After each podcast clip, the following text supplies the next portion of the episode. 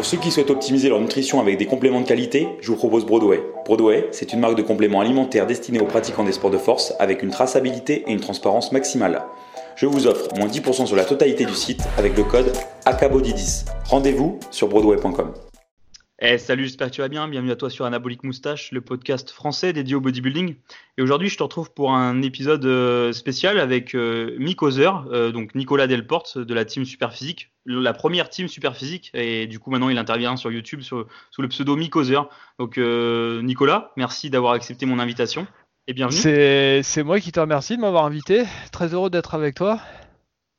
Donc, euh, bah moi, je, je, enfin, je t'ai pas connu directement parce que moi, je suis arrivé sur Superphysique. Euh, tu étais déjà plus actif. La 90% de la team de, la première team Superphysique n'était plus active quand moi je suis arrivé sur les sur les forums. Donc, ça devait être en 2012, euh, je pense, aux environs de 2012, 2013, 2011 peut-être même. Et mais je me rappelle que bah, je regardais les photos de, de la team Superphysique et et je étais un de ceux dont je me rappelle parce que tu avais eu sur tes photos, tu avais quand même une très belle sèche. Et euh, ça m'avait impressionné, moi à l'époque, en tant que débutant, j'avais trouvé ça vraiment impressionnant et inspirant, parce que tu avais quand même aussi une belle masse musculaire malgré ça. Et puis en mhm. plus, tu avais une, une sacrée transformation, parce que tu venais de loin en termes de. de tu étais, vraiment presque en obésité, j'ai envie de dire. Ah oui, largement même, à 125 kg pour 1m73. Donc, euh, ouais, on peut, on peut pas parler d'obésité morbide, mais on peut vraiment parler d'obésité, oui. Donc euh, ouais, je me rappelle que ça m'avait ça m'avait marqué. Puis après, je t'ai retrouvé bah du coup il y a, récemment sur sur YouTube en fait sur tes différentes, euh, tes différentes vidéos. Et euh, donc voilà, donc du coup, je me, suis, je me suis dit que ça pouvait être intéressant de te faire intervenir sur le podcast euh, parce que bah, tu as une, as une grande expérience de la musculation, du bodybuilding. tu n'as pas, pas été compétiteur, mais tu as, une, as, as, as, quoi Qui a presque 30, 30 ans bah, d'entraînement bientôt? En 2021, ça fera 30 ans, donc là on en est à 29. Voilà, et puis tu es passé par pas mal de choses, tu es, resté ouvert d'esprit, tu as testé pas mal de méthodes d'entraînement, de pratique de la diététique, tu as su pousser une sèche au bout malgré ton métabolisme très bas de base. Et, euh, donc tout ça, rien que bah, pour tout ça, voilà, c'est super intéressant, et puis de plus euh, naturellement. Donc c'est encore plus intéressant euh, parce que je pense que beaucoup de mes auditeurs sont pratiquants naturels. Moi, je suis, je suis très content de t'avoir, euh, t'avoir découvert. Bah, c'est grâce à ma chaîne YouTube hein, que tu es, venu me contacter. Je te connaissais pas et puis du coup, j'ai pu découvrir ton, ton parcours, ton, ton, ton, parcours en compétition notamment. Comme euh, moi, j'ai jamais fait de compétition ça, et que je suis très curieux de nature, euh, ça m'a, ça m'a attiré. Donc, de fil en aiguille, on en, on en est arrivé à ce, à ce podcast et je suis vraiment heureux de, de pouvoir échanger avec toi nos, nos, points de vue sur, bah, sur différents sujets hein, qu'on pourra explorer pendant ce, pendant ce podcast. Oui, tout à fait. Non, mais bah, comme je te disais, ouais, vraiment, ça m'a. Le, plaisir est pour moi parce que tu es dans les premières personnes, entre guillemets, les premiers physiques euh, naturels que, que j'ai pu voir à l'époque. Parce qu'à l'époque, quand j'ai commencé à muscu, bah, c'était les livres de, de Gundil euh, et, les magazines Muscle Fitness et puis euh, Super Physique. Pourtant, il y avait quand même Internet, mais il n'y avait pas non plus le boom du fitness qui est actuellement avec autant de contenu. Euh, j'étais tout de suite arrivé en fait bah, sur Super Physique à l'époque et, et, du coup, bah, j'ai commencé ma pratique dans mon gym à l'époque chez mes parents, du coup, via Super Physique, les livres de Delavier et Gundil et avec les revues aussi Muscle Fitness, Flex, etc. Donc, un peu, un peu comme toi, mais quelques années plus tard, quoi. C'est déjà une chance que tu as eu de pouvoir commencer la muscu avec les livres de, de Delavier et Gundil, ça t'a fait gagner énormément de temps. Moi, je suis le premier à le dire. Hein. Je, les, ai achetés les bouquins quand ils sont sortis. Donc, je crois que le premier, la, méthode de Delavier, c'était en 2007, il me semble, euh, de mémoire. À moins que je confonde mmh. avec le guide des compléments alimentaires.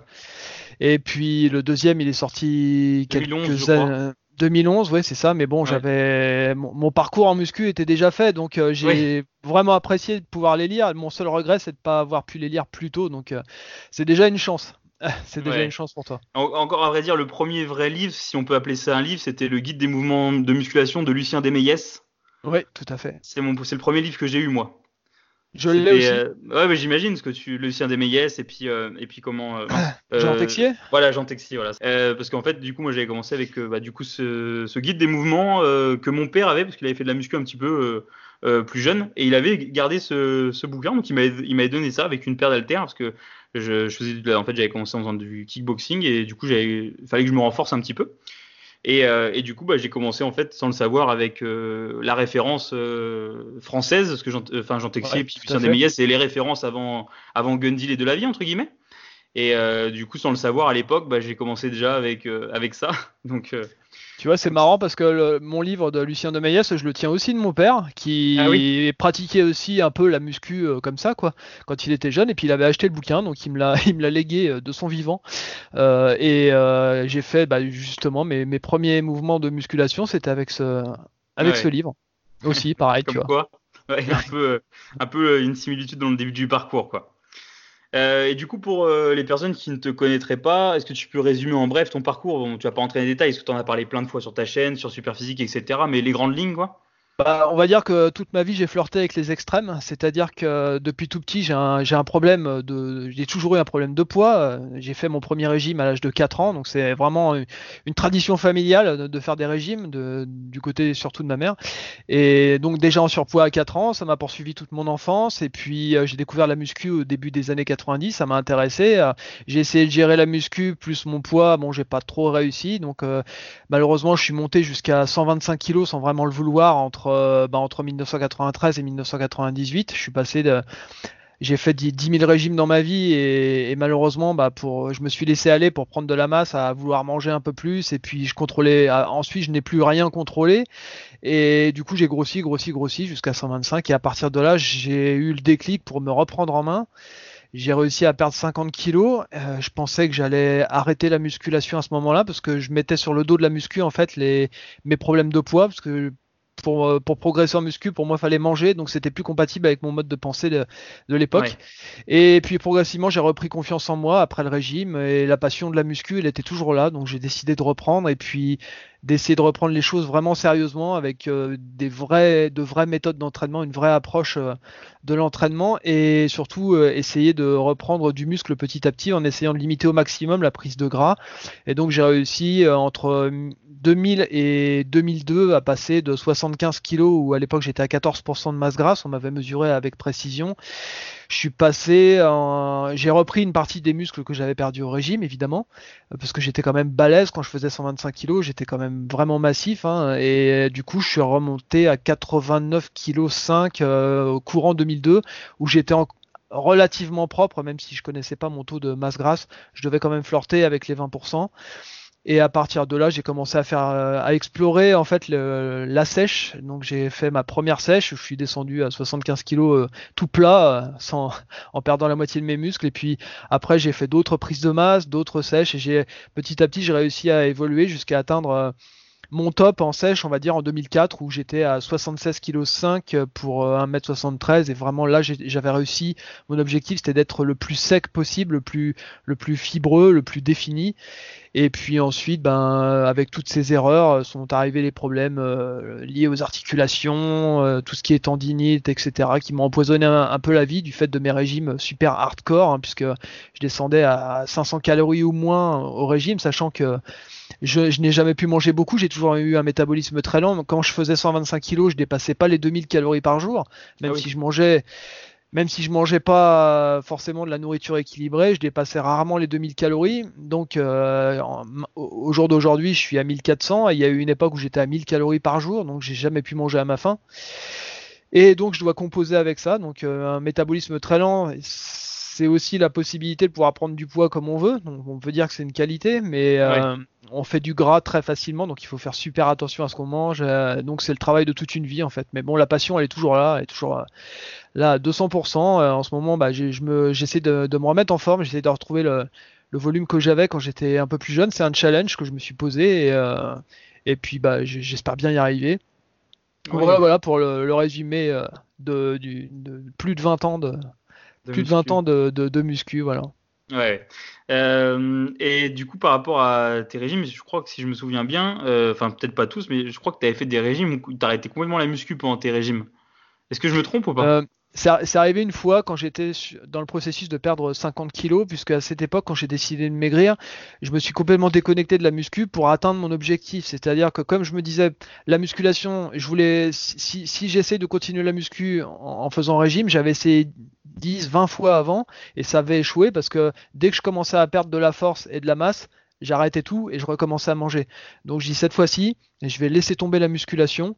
Comme ça, je vais pouvoir me concentrer à 200% sur mon régime. Tant pis si je perds du, muscle, si je perds de la masse. Mon objectif, c'est de perdre du gras. Et je m'y suis consacré à 100% pendant presque un an, ce qui m'a permis de perdre 30 kilos la première année. donc j'étais content du résultat et, il m'a fallu ensuite plus d'un an et demi pour perdre les 20 kilos restants qui étaient les plus durs. Et progressivement, je, me suis réinscrit euh, dans, mon ancienne salle pour faire du sport, mais pas pour faire de la muscu, pour faire du cardio, pour me consacrer au cardio à fond, pour essayer d'accélérer un peu mon métabolisme. Donc j'ai fait du cardio pendant, plus de 10 mois. Ça m'a aidé à passer de, bah, perdre les 20 kilos supplémentaires et puis de m'amener au poids de, de 75 kilos. Donc c'était 75 kilos vraiment. il me restait de la masse musculaire. J'avais pas tout perdu, mais bon, j'étais super plat et, c'est seulement. C'est normal aussi après plus d'un an sans muscu, quoi. Ouais, ouais, j'étais encore tonique, si tu veux, j'avais encore gardé les bras. Bah, forcément, quand tu es naturel, tu, tu, gardes quand même une certaine masse musculaire. Mais euh, j'étais vraiment plat et c'est là que j'ai décidé de me reprendre en main parce que j'étais passionné de musculation à la base et j'avais vraiment acquis une certaine confiance en moi, dans ma capacité à pouvoir euh, surmonter ça. Je me suis dit maintenant, je vais essayer de reprendre la muscu progressivement et puis petit à petit ben, je me suis rendu compte que les muscles y revenaient hein. déjà tous les muscles que j'avais perdus au régime. Euh, il y en avait un paquet, donc tout ça c'est revenu progressivement. Donc j'ai testé différentes choses euh, dans ma, dans ma diète pour essayer de reprendre euh, du muscle en limitant au maximum la prise de gras. J'ai joué avec les glucides, les protéines. C'était vraiment une expérience. Hein. J'étais vraiment un explorateur à cette période-là, mais j'avais tellement peur de reprendre du gras que tout était sous contrôle en permanence. Hein. Et petit à petit, en faisant un peu le yo-yo, c'est-à-dire euh, prendre 5 kilos de poids, reperdre 2 kilos parce que j'étais flotteux, ensuite je reprenais euh, 2 kilos, j'en reperdais un, genre et de fil en aiguille, j'ai réussi à grignoter des kilos de muscles sans, euh, sans refaire de trop de, de gras. Et voilà ce qui m'a permis en, deux ans d'arriver à 89 kg 5. Là, j'étais vraiment balèze avec un tour de bras 46, euh, de, presque 46 de bras à chaud, 72 euh, et demi de 60, attends, 73 à chaud de tour de cuisse. Donc des bonnes mensurations, on va dire au, naturel, même si euh, c'est déjà surnaturel pour beaucoup, ce qui n'est pas le cas. Et puis ensuite, bah voilà, j'ai exploré, j'ai voulu explorer en fait mes limites dans la sèche puisque j'avais jamais séché, j'avais fait régime, mais j'ai jamais séché. Là, ça n'a rien à voir en fait la sèche. J'ai voulu voir jusqu'où j'étais capable d'aller en fait. Et il a fallu, j'ai voulu explorer ça. Donc en 2001, 2002, 2003, 2004. Donc tout, à chaque année, je faisais au moins une sèche, voire deux. Et la, dernière, ça a été en 2004. J'en ai refait une après en 2010 qui s'est très mal passée, euh, que j'ai abandonné en cours parce que j'étais, euh, j'avais plus aucune énergie et euh, j'avais un travail épuisant à cette période qui m'a il a, il a fallu que j'arrête parce que ma, ma santé, elle était pas, elle était en jeu. Je sentais vraiment une fatigue euh, terrible et je sentais que je partais pas dans la bonne direction, donc j'ai décidé d'arrêter là. Et puis j'ai pas, j'ai pu retenter l'expérience de la sèche depuis. Mais en 2004, ça a été vraiment mon pic où j'ai réussi la meilleure sèche de ma vie. Euh, je sais pas trop comment. En fait, euh, les, les, circonstances étaient, étaient bonnes. J'avais une vie euh, tranquille, paisible. Donc j'ai pu me consacrer à une diète pourtant euh, hardcore, hein, parce que je suis passé de. J'étais à 1200 calories au début de la sèche, c'est descendu à 400, 500. Ah euh, j'ai fait plus d'une semaine de jeûne euh, pendant, pendant la sèche. juste pour faire une compète avec un, un, pote du forum Smart qui m'avait on s'était lancé le défi en fait à celui qui allait tenir le plus grand nombre de jours sans manger on avait tenu on avait tenu tous les deux une semaine Sauf que lui, il avait un métabolisme plus rapide que le mien, donc c'était, ça devait, ça devait être très difficile que pour lui. Mais euh, comme c'était un fou, c'était le seul mec qui pouvait me, suivre. C'était euh, Yann euh, de la team ah oui, SP. le démon. c'était, c'était le démon, ça l'est toujours, et c'était le seul mec qui était capable de faire un truc pareil et de me suivre. Lui, il m'appelait le reptile parce que je pouvais garder ma masse musculaire sans manger pendant des jours. Donc euh, ça a été ça a été ça a été intéressant à faire. On était complètement on était complètement fou. On était capable de ce genre de truc pour arriver aux objectifs parce qu'on croyait en nous, on croyait à, notre capacité à réussir. Et euh, on, se croyait, on se croyait immortel, donc ça nous donnait une énergie extraordinaire. Après, un peu plus tard, en vieillissant, on s'est rendu compte qu'on n'était que des êtres humains finalement. Et des, des, des sèches aussi hardcore euh, sur la durée, après, ça, ça peut amener beaucoup de désagréments. Moi, ça a été la collection de tendinites en, pendant, qui m'ont empoisonné pendant quelques années avant de pouvoir surmonter ça. Mais euh, J'en ai bavé euh, à cette période d'avoir testé mes limites en permanence, toujours soulever le plus lourd possible sans manger, essayer de. Au bout d'un moment, le corps il, il dit stop. Hein, euh, il faut, faut montrer un petit peu plus de mesure en fait, mais quand on est jeune, c'est difficile. Oui, et du coup, là, concernant tes sèches, comment tu as abordé les choses euh, au cours de tes différentes sèches? Est-ce que tu as changé, tu as fait les mêmes, as fait à peu près le même fonctionnement à chacune de tes sèches? Ou de sèche en sèche, tu as évolué dans ta façon de faire? C'est-à-dire que les sèches précédentes, je prenais trop de poids en prise de masse et euh, je, coupais les calories, je les divisais par deux dès, que je décidais de sécher. C'est-à-dire l'approche vraiment la ridicule du mec qui a pas l'habitude de sécher. C'est-à-dire j'étais à 1500, 1600 calories en prise de masse, qui était beaucoup pour moi. Et puis d'un seul coup, allez hop, je passe en sèche, je descends à 800 calories du jour au lendemain. Donc euh, perte de muscle importante pendant la sèche euh, et t'arrives au bout, t'es pas complètement sec, t'es encore un peu, un peu flotteux et tout ça. Enfin bref, tous les, tous les désagréments des, mecs qui veulent aller trop vite. Hein. Et en 2004, par contre, j'ai fait les choses un peu mieux, c'est que j'étais à 87 kg de poids de corps, j'étais pas trop, j'étais pas trop mal à ce poids-là. Et j'étais à 1500, 1600 calories, je crois, à l'époque, parce que ça remonte à loin. Mhm. Et là, j'ai décidé de sécher sur 3-4 euh, mois, il me semble. Et là, j'ai fait les choses bien. Je suis descendu beaucoup plus progressivement. Et j'ai baissé les calories beaucoup plus progressivement, ce qui fait que j'ai pu garder du muscle pendant une certaine période. Mais arrivé à la fin de ma sèche, comme je stocke du gras assez localement et que j'ai beaucoup de mal à sécher sur les cuisses, il a fallu que je vire euh, beaucoup, beaucoup, beaucoup de, masse musculaire sur le haut pour réussir à avoir à peu près des cuisses euh, à peu près découpées, même si c'était très loin du, niveau qu'il aurait fallu pour faire une, une, compétition comme, comme celle où tu peux te, toi te présenter, vu que j'ai vu les, photos, j'étais très loin de, ce résultat. Donc j'ai décidé d'arrêter à 76 kg 5, sachant que vraiment, pour être vraiment très sec, il aurait fallu que je descende euh, certainement à 73, 72, 71, peut-être même en dessous, j'en sais rien, avais pas, j'en avais pas envie. Et, au niveau de ton, ta gestion des calories, tu as juste descendu au fur et à mesure ou tu faisais des périodes où tu réaugmentais les calories, tu faisais des, comme on pourrait dire, des rebonds, des rifides, quelque chose comme ça, où tu as juste descendu petit à petit, petit à petit, sans jamais remonter Un jour par semaine.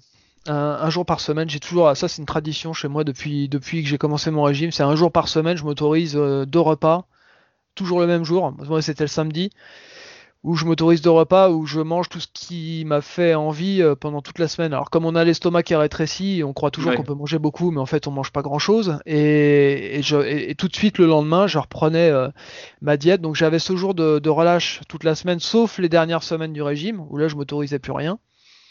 Et mais ça, je l'ai toujours fait. C'est toujours ma, soupape de sécurité parce que j'aime manger. Hein, euh, j'aime tous les plaisirs de la vie. Donc euh, voilà, je suis un épicurien. J'aime la bonne bouffe et donc une fois par semaine, j'avais besoin de se me reconnecter avec une vie normale, quoi. Et, euh, et puis le lendemain, ça te rebooste en fait pour pour toute la semaine. Donc j'ai toujours fait comme ça. Ça m'a pas, ça m'a jamais empêché de, de sécher. Mais euh, si, euh, par exemple, si je devais préparer une compétition aujourd'hui, j'aurais une approche euh, totalement différente, je pense, parce que là j'avais, comment dire, à l'époque où je séchais, j'avais juste une une date butoir en me disant tiens dans trois mois je vais faire des photos quand je serai sec j'avais pas il n'y avait pas de date de compétition mhm. il y a qu'en 2004 où j'ai dû m'y tenir parce qu'ils avaient organisé une compétition photo sur un forum qui s'appelait Power Attitude. Et c'est donc là il y avait une vraie date. Il y avait donc j'avais décidé de préparer, me préparer en fonction de, cette date butoir. Et je m'étais vraiment préparé comme pour un concours. Et j'ai envoyé 5-6 euh, photos à la fin. Et ouais, je voilà, c'était c'était comme un concours en fait, sauf que c'était juste des photos envoyées sur un forum quoi. Moi je m'étais préparé à 100% comme si c'était un concours. Mhm.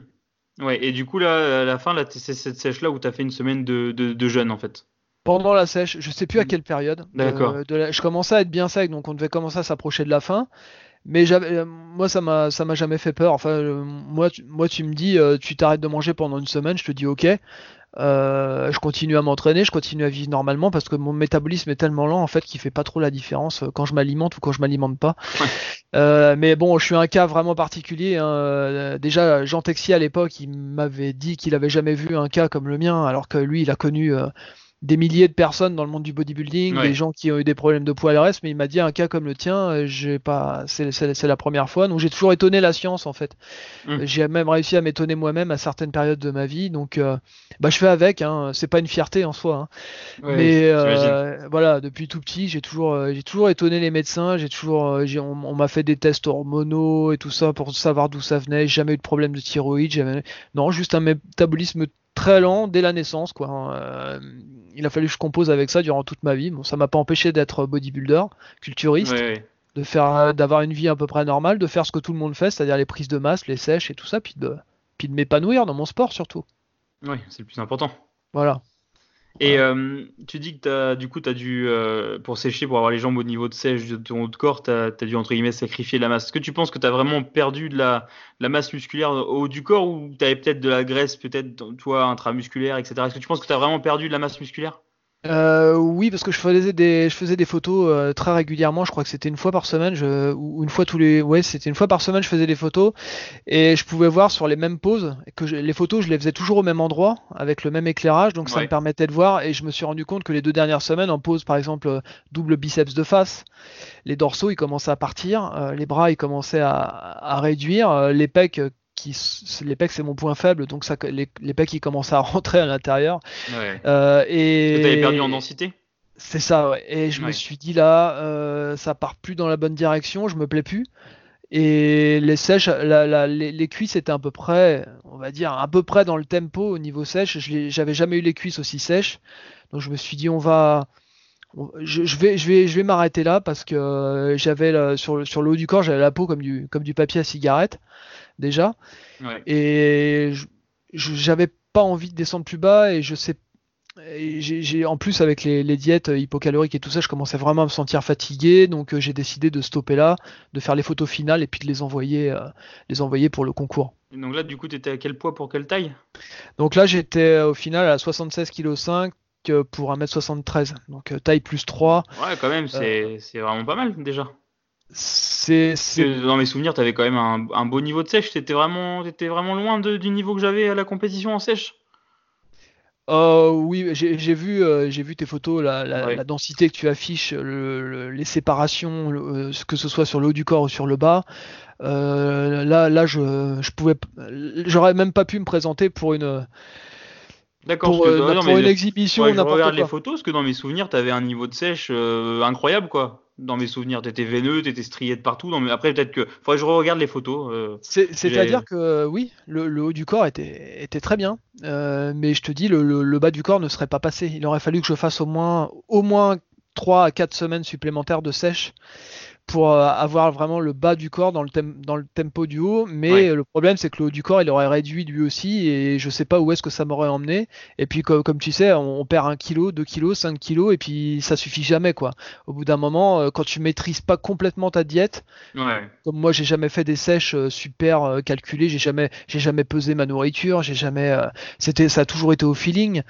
Et bah voilà, tu vois, ça aurait été bien à ce moment-là que j'ai un coach, tu vois, comme toi, dans ma salle, qui puisse venir me voir en me disant, bah écoute, mon vieux, euh, là, t'es gentil, mais tu pars un peu dans la mauvaise direction. Toi, si, si tu veux, moi, je te, je peux te donner quelques conseils, tu vois. Moi, j'avais, j'avais pas de conseils à l'époque.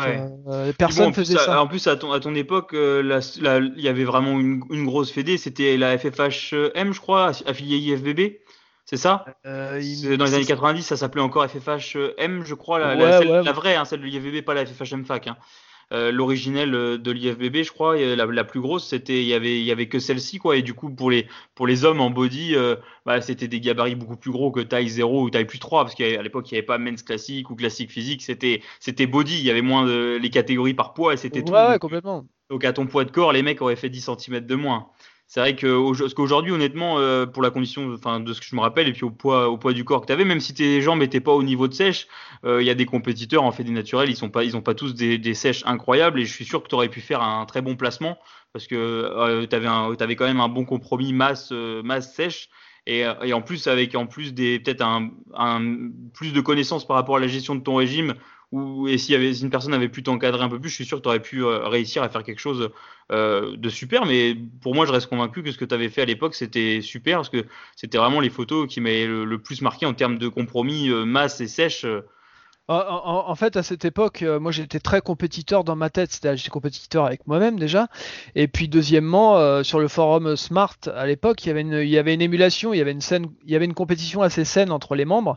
Et là, j'avais vraiment, quand j'ai commencé ma sèche, je me suis dit, euh, voilà, je, je, vais exploser tout le monde, je vais faire un truc qui, a, qui, a, jamais été vu sur le mhm. forum en termes de sèche, et, et, je vais, voilà, je vais afficher un niveau qui n'a pas été encore vu sur ce forum-là. Et ça me permettait moi aussi de m'accompagner euh, et de réaliser des choses que j'avais jamais pu réaliser avant, de, m'accomplir en tant que culturiste. Parce que j'avais énormément envie de vivre des choses que je m'étais refusé de vivre par le passé parce que j'étais très complexé par mon poids. Je rêvais d'être sec, je rêvais de Frank Zen, je rêvais de voilà, et je me suis jamais donné les moyens de le faire. Et là, je voulais vivre ma passion à fond. Dans, les limites, dans les limites du naturel évidemment mais je voilà j'ai j'avais pas conscience du danger de ne pas manger pendant plusieurs jours. Je m'en foutais. J'avais une, j'avais une santé euh, excellente, c'est encore le cas aujourd'hui, heureusement j'ai de la chance, mais j'avais une santé de fer qui me permettait de tenir des diètes euh, hardcore pas possible, de m'entraîner 2 à 3 heures par jour, tous les jours, et, j'en ai profité, je me suis pas trouvé d'excuses pour pas aller m'entraîner, je me, voilà. Et à cette époque, je pense pas que j'aurais accepté l'aide d'un coach parce que j'étais tellement un explorateur et moi ma passion c'était de trouver les choses par moi-même. Donc euh, avoir un conseil de quelqu'un pour moi c'était presque une agression dans le sens où euh, je, souhaitais vraiment apprendre à me connaître tout seul, à, apprendre comment je réagissais. C'est très français comme mentalité, ça. C'est assez fou, hein, mais je dois reconnaître les, choses hein, telles que je les ai vécues. Euh, je voulais tout apprendre par moi-même, tout découvrir, et, je voulais pas, je voulais pas de coach en fait à cette période. J'étais incompatible. C'est clair que je comprends, je comprends totalement. De toute façon, j'ai remarqué quand même que en, nous, les Français, on a quand même plus tendance à vouloir euh, faire les choses par nous-mêmes plutôt que les anglo-saxons qui eux vont accepter plus facilement l'aide d'un coach d'un préparateur, peu importe.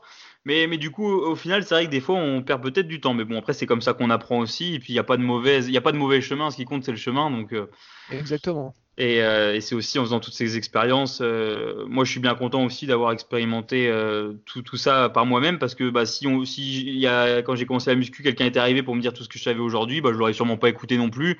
Et j'aurais voulu, j'aurais peut-être écouté une partie, mais j'aurais voulu faire mon cheminement quand même. Et, et puis, je pense qu'il y a des informations qu'on peut pas enregistrer et puis comprendre réellement au départ et que ça demande des années pour vraiment comprendre la, réelle perspective, enfin la, la, réelle portée de ces, de ces informations quoi. Mm. C'est ça aussi la beauté du, du chemin parce qu'au final on n'atteindra jamais un, un, autre objectif. C'est ça aussi qui est beau aussi dans ce sport, c'est qu'on aura toujours euh, envie de plus, quelque chose. Et, on, et on peu importe dans tous les cas qu'on soit pratiquant naturel ou qu'on soit pratiquant qui soit passé de l'autre côté, dans les deux cas, on n'atteindra jamais vraiment notre objectif, on sera jamais satisfait à 100%. Et au final, ce qui est beau, bah, c'est le chemin parcouru, c'est la route qu'on a fait pour pour aller d'un bout à l'autre. Ah ouais, complètement. Mais ouais, qu'on soit naturel ou pas, parce que quelqu'un qui est pas naturel, il est exposé au même problème, c'est-à-dire les ah, points faibles, les points forts, comment équilibrer ses masses musculaires. Euh, c'est pas la quantité de, de, de, produits qui vont faire la différence. Je veux dire, si le mec il a pas de, si le mec il a pas de cuisses, il peut, il peut prendre une quantité de produits astronomiques. C'est pas pour autant qu'il aura des cuisses. On le voit au niveau des professionnels. Hein. Il y, a, y, a, des gens qui perdent des concours et qui n'arrivent pas à se classer bien parce qu'il y a toujours une partie du corps qui est, qui est à la traîne. Et même avec toute la chimie qu'on a aujourd'hui, ben ça, ça change rien. Le problème, c'est que si tu ne sais pas, si tu n'as pas su t'entraîner au départ et que tu as généré des points faibles, après tu ça va te poursuivre toute ta vie. Donc euh, c'est très important. Même, même, sans ça, je pense que la personne la plus parfaite, la plus équilibrée, pour elle, à ses yeux, elle se trouvera jamais parfaite. C'est ça que je voulais dire plutôt. bien sûr, encore plus le fait que euh, on n'est pas tous égaux, puis il y en a certains qui ont des points de faible toute leur vie, mais je pense que même euh, un exemple parfait de, symétrie d'esthétisme comme par exemple Bob Paris, je suis sûr que même Bob Paris à son apogée, et ben quand il se regardait, il avait toujours envie d'améliorer son, son art entre guillemets, sa peinture, son dessin, et qu'il avait toujours à améliorer. En, en soi, je suis sûr qu'il a jamais été vraiment satisfait. Oh, c'est tout à fait possible. Ouais. Après, la, philosophie des années 80, après il y a eu la philosophie des années 90 où les mecs ils se contentaient en fait de, de suivre. Au début des années 90, c'était Yates, donc euh, tous les mecs que as eu la chance de voir d'ailleurs. Ouais, je l'ai vu. Alors j'ai je l'ai vu qu'une fois en vrai. Euh, C'était l'année où il était le meilleur. En, plus, enfin, je l'ai vu en Allemagne en 96. Euh, j'étais juste derrière les juges, donc euh, d'ailleurs j'ai pris une photo de son dos. Euh, qui s'est retrouvé sur tout, sur tout l'internet, euh, qui était ah une, qui, même même Yates a reconnu que c'était une de, de, des meilleures photos de, de, dos qui ont été prises. Et c'est une, photo qui a été prise complètement par hasard, la chance du débutant, tu sais.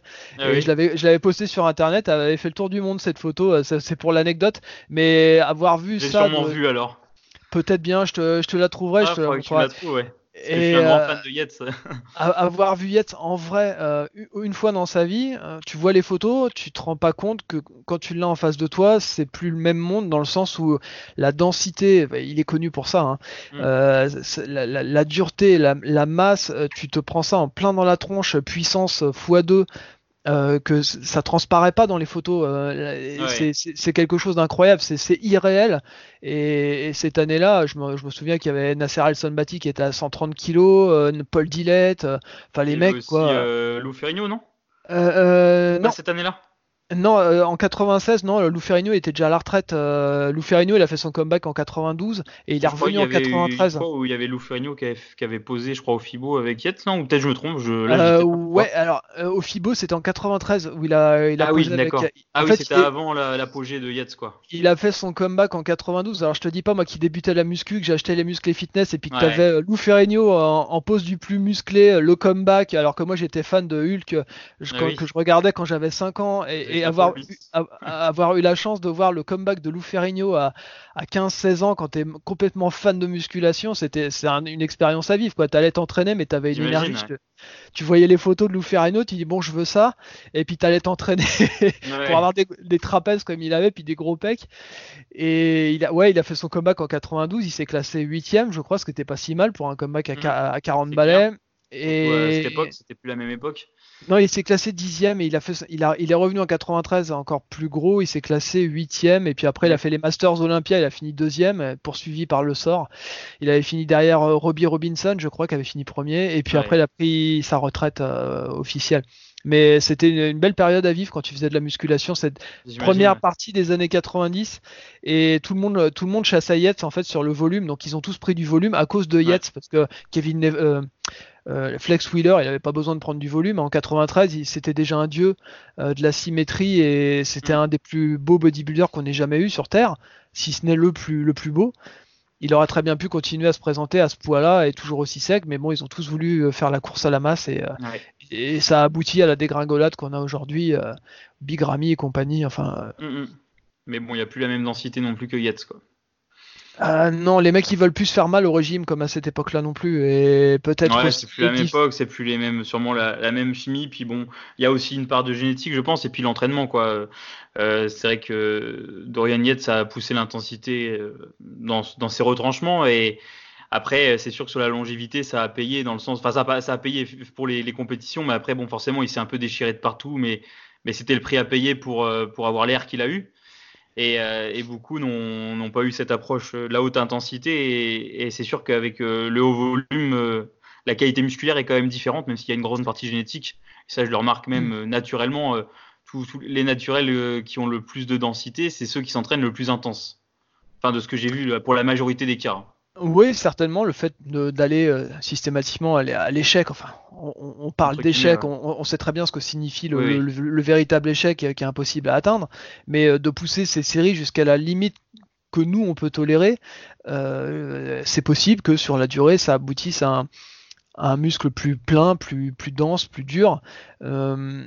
Après, il y a les différences euh, génétiques individuelles. je, moi, j'ai, enfin, connu tellement de, de gars euh, depuis que j'ai commencé à m'entraîner qui réagissaient de façon différente. J'ai connu des mecs qui qui pouvaient pas supporter plus d'une minute de repos entre les séries et qui étaient qui étaient super balèzes. Moi, si j'ai pas mes 2 minutes 30, 3 minutes de repos, je peux rien faire. Euh, d'un individuel, c'est pas possible de faire un programme universel. Non, alors là, on est complètement d'accord. Euh, tu prends Yates, je me dis que si Yates, avec les connaissances qu'il avait, s'il avait eu accès à des bouquins comme la méthode de Lavier, par exemple, la morpho-anatomie et tout le reste, s'il avait réussi à s'analyser à l'époque, peut-être qu'il aurait pu éviter sa première blessure au biceps qu'il a eu avec son rowing euh, Yates en supination, qui, qui, porte son nom d'ailleurs, euh, ces, fameux rowing euh, barres en euh, supination.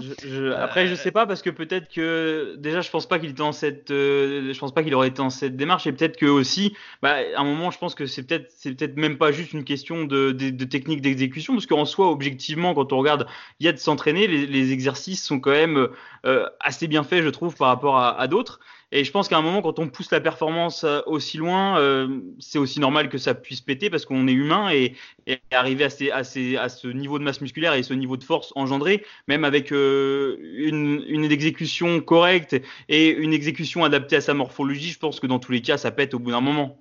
Ah tout à fait. De toute façon, la, blessure au biceps, c'était pas sa première. Avant de, faire son premier Olympia, il a eu une collection de blessures au quadriceps, à l'épaule. Enfin bref, j'avais lu tout son parcours. Mais euh, sa blessure au biceps, sachant qu'il a les bras euh, en point faible euh, et qu'il faisait quand même des rowing en supination avec des charges qui approchaient les 200 kg sinon plus Peut-être qu'il aurait pu faire attention, sachant qu'il a un biceps relativement court et assez faible. Euh, peut-être prendre une, prise en pronation. S'il avait eu accès à ces informations, peut-être qu'il se serait dit à l'époque. Ouais. Après, peut-être qu'avec la prise en pronation, il aurait peut-être pas eu le, développement qu'il voulait. Parce que c'est vrai qu'en en supination, je, je, personnellement, je trouve aussi que le recrutement. Euh, après, ça dépend de nos insertions à chacun. Et peut-être que lui, avec ses insertions, il ressentait mieux.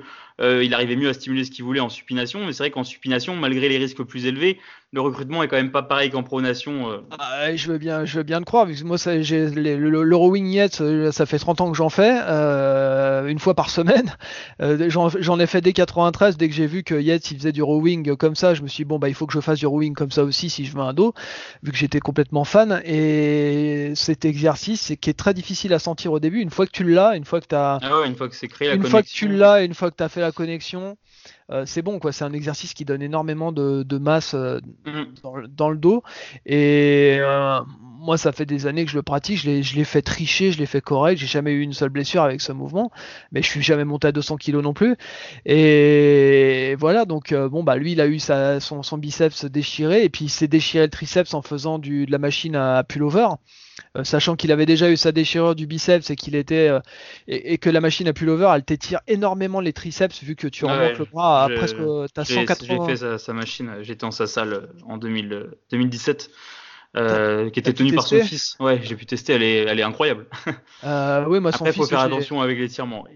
Je l'ai vu, il avait 5 ans, son fils, euh, en, 96. Euh, j'ai vu ce qu'il était devenu après et qui tenait, euh, qui tenait sa salle. Et le fait est que sa machine à, pullover, avec ses 180 degrés d'amplitude derrière, c'est sûr que si tu es faible du biceps, c'est que tu crées une fragilité. Le triceps derrière, bon, bah, il n'a pas résisté non plus. Et bon, bah, c'est dommage parce que ça, ça a mis fin à une carrière relativement courte. Puis après, il y a eu l'ère Coleman. Ils ont quand même. ouais, c'est sûr, mais quand, on aime, on voudrait le voir encore. Ah oui, c'est sûr, ouais. Mais après, est-ce que, à mon avis, si entre guillemets, je pense que bah, après les choses sont passées comme elles sont et, et c'est on peut pas vraiment dire euh, ce qui aurait été mieux ou pas parce que aussi bien il aurait fait différemment euh, comme dans un monde idéal et puis il aurait peut-être pas été six fois Mister Olympia du coup parce que c'est peut-être parce que il a été dans des retranchements aussi loin, autant d'intensité, et puis entre guillemets sur des, des amplitudes à risque, qu'il y a eu aussi en réponse derrière la réponse euh, à son physique. Et du coup, bah forcément après, bah il y a le prix à payer. Il y a eu les blessures graves qui ont conduit à la fin de sa carrière mais ça restera quand même un des, Mister, un des meilleurs Mister Olympia de tous les temps. Et rien que par, par son état d'esprit, sa mentalité, moi, c'est un des rares Mister Olympia euh, qui me motive vraiment à l'heure d'aujourd'hui parce que quand j'ai pu commencer, j'étais peut-être motivé par des physiques. Aujourd'hui, je suis plus motivé par des états d'esprit, par des, des, attitudes vis-à-vis de l'entraînement parce qu'en fait, bah, maintenant, je veux juste moi, mon meilleur physique à moi par rapport à mon comment je suis fait avec mes insertions, donc je peux plus me comparer à personne en fait. Mm. Après quand je fais la compétition c'est autre chose, mais là c'est les juges qui, qui, jugent et pas moi. Après c'est objectif, c'est super, c'est subjectif pardon. Mais concernant maintenant c'est vrai que moi euh, mes sources, mes, les personnes qui me motivent c'est plutôt par un, par un état d'esprit plus que que par un physique. Parce que par exemple à l'heure d'aujourd'hui si on regarde encore du milieu bah, du, du, côté du Royaume-Uni, euh, il y a Jordan Peters, donc Train by JP sur, euh, sur Instagram et sur, euh, bah, son site internet, qui, qui, a une très grosse influence au Royaume-Uni. C'est un petit peu l'héritier de Yates, entre guillemets, même s'il sera sûrement jamais Mister Olympia mais c'est un des plus gros préparateurs au Royaume-Uni en ce moment et il a une très grosse mentalité hardcore, high intensity training, mais avec une approche plutôt avec un volume encore plus bas, mais avec une haute fréquence d'entraînement. Mmh. Et, et cette personne-là me motive énormément par rapport à son état d'esprit, sa vision de l'entraînement, euh, son mental en fait, son mindset, et pas par son physique, parce que bah moi j'ai pas d'objectif sous chimie, euh, du coup euh, bah j'ai pas d'objectif déjà d'être un mass monster. Euh, c'est pas mon objectif, donc son physique ne, ne m'attire pas du tout parce que lui son but c'est juste d'être le plus freak possible, il veut être le plus gros possible par rapport à sa taille. Son objectif perso c'est pas d'être Mister Olympia parce que je pense qu'il sait qu'il le sera jamais, mais son but c'est d'être le bodybuilder le, le, plus gros possible à sa taille en fait et il, à mon avis, il en est pas loin. C'est vrai que euh, Jordan Peters, quand tu vois les, ses vidéos d'entraînement, enfin moi je m'en suis, je m'en suis tapé un bon paquet de ses vidéos euh, sur sa chaîne euh, YouTube. déjà, j'aimerais bien être aussi musclé que sa copine. et alors après, être avoir le physique de Jordan Peters, bon, c'est aussi c'est un trip hein, personnel qu'il a, sachant que on, a vu ses, points faibles en compétition. Bon, il a une taille euh, qui est vraiment trop trop épaisse. Euh, il s'est présenté une fois où il était terrible, et puis après, bon, avec l'évolution de son physique, le fait de continuer à, grossir, grossir. Mais par contre, lui, c'est un mec qui est, fan d'entraînement, qui est, c'est un bodybuilder de salle plus qu'un bodybuilder de compète, et puis c'est un passionné. Donc c'est ça qui est, c'est ça qui est génial. Et Yates, c'était pareil. C'était le mec qui, qui s'entraînait dans sa dans, son donjon là, dans, sa salle, qui sortait une fois par an pour aller mm pour aller gagner Olympia, puis il retournait dans sa salle. Après, il se montrait pas, il faisait juste des photos à la fin de sa compète pour les articles dans Flex et Musclé Fitness. Et puis euh, voilà, il se montrait pas, c'était pas du tout le mec. C'était ça que j'appréciais moi dès 91 quand je l'ai découvert. Euh, qu'il était pas encore, euh, il, venait de gagner la, nuit des champions, je crois. Ça, ça, ça s'appelait la nuit des champions le concours. Oui, le New York Pro. C'est ça, il s'était fait battre par Momo Benaziza l'année d'avant. Mhm. et, l'année d'après, il avait gagné. Puis après, il s'est classé, je crois que c'était la même année, en 91, il s'est classé second euh, à Olympia. Et moi, je l'ai découvert et j'étais euh, tout de suite fan. C'est un article sur l'entraînement des pectoraux et il y avait quelques photos de, de lui. J'avais jamais vu un, une densité pareille, donc je suis tombé immédiatement euh, fan. Et c'est là qu'il a commencé à parler de Menzer et tout ça. Donc c'est comme ça que j'ai été introduit à la méthode HIT, aux méthodes HIT, Menzer. C'est en 91 que j'ai connu ça. Et ça a été un peu une révélation pour moi. Euh, pour moi, c'était vraiment l'entraînement qui allait permettre de faire la différence au naturel par rapport au, mec qui faisait 20, 15 à 20 séries par muscle. Parce que moi, comme tous les jeunes, je voulais progresser très très vite, le plus vite possible, et plus vite que la moyenne. Et parce qu'on est toujours pressé quand on est jeune, et je cherchais la méthode ultime qui allait me permettre de, faire la différence avec les gens qui s'entraînaient de façon, pour moi, normale, c'est-à-dire faire euh, le, système Wader, c'est-à-dire 12 euh, à 20 séries par muscle, 6 entraînements mhm. par semaine. Donc c'était des croyances d'adolescent de 14 ans avec les informations qu'il avait à disposition à l'époque, c'est-à-dire euh, muscle et fitness, le monde du muscle, et il n'y avait même pas Flex en 91 encore. Enfin si, euh, l'édition américaine, mais en France il est arrivé qu'en 93. Donc c'était très limité et c'était beaucoup plus facile de faire des erreurs alors qu'aujourd'hui tu commences la musculation, tu as quand même vraiment ce qu'il faut sous la main pour euh, prendre un bon départ et déjà éviter beaucoup beaucoup d'erreurs que, que, nous on a pu faire à la génération des années 90. Euh. Encore, je me demande si c'était pas mieux à votre époque parce qu'au final, euh, t'inspirer d'une méthode à la Mike Munzer et Dorian Yates, je pense que ça peut être une des meilleures choses à faire pour beaucoup de monde pour apprendre déjà l'intensité. Après que ça fonctionne énormément bien ou pas du tout, pas super bien chez, chez quelqu'un, je pense que sur énormément de monde, pratiquer de la bonne façon et ça, apportera des très bons, des bons résultats quand même. Après, plus ou moins en fonction des gens, parce qu'on est tous différents. Mais en tout cas, ça apprendra une notion d'intensité et ça, ça permettra du coup de, bah de, de mieux optimiser, peu importe la méthode d'entraînement qu'on utilise ensuite. Parce que faut, je pense que y a, je, je, dis pas qu'il faut forcément utiliser de la haute intensité toute sa vie, toute sa carrière d'entraînement, mais je pense que si on n'a jamais connu la, la haute intensité d'entraînement pendant au moins une certaine période, c'est difficile de, de, bien utiliser certaines autres méthodes d'entraînement. Ah ouais, complètement. Bah déjà, au lieu de se projeter euh, en termes de volume, de penser, bon, je vais faire mes 20 séries, déjà, moi j'ai tendance à demander aux gens, mais qu'est-ce que tu es capable de tirer d'une série?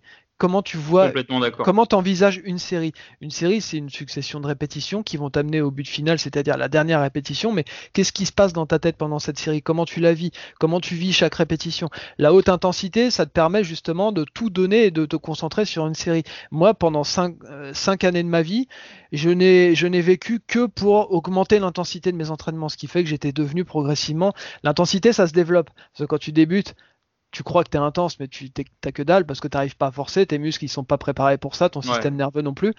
Et au bout de 2-3 ans d'entraînement, j'étais capable de faire des efforts euh, considérables. il arrivait parfois que deux personnes soient obligées de m'assister sur des exercices pour m'amener euh, le plus loin possible après l'échec, c'est-à-dire les répétitions forcées, euh, partielles.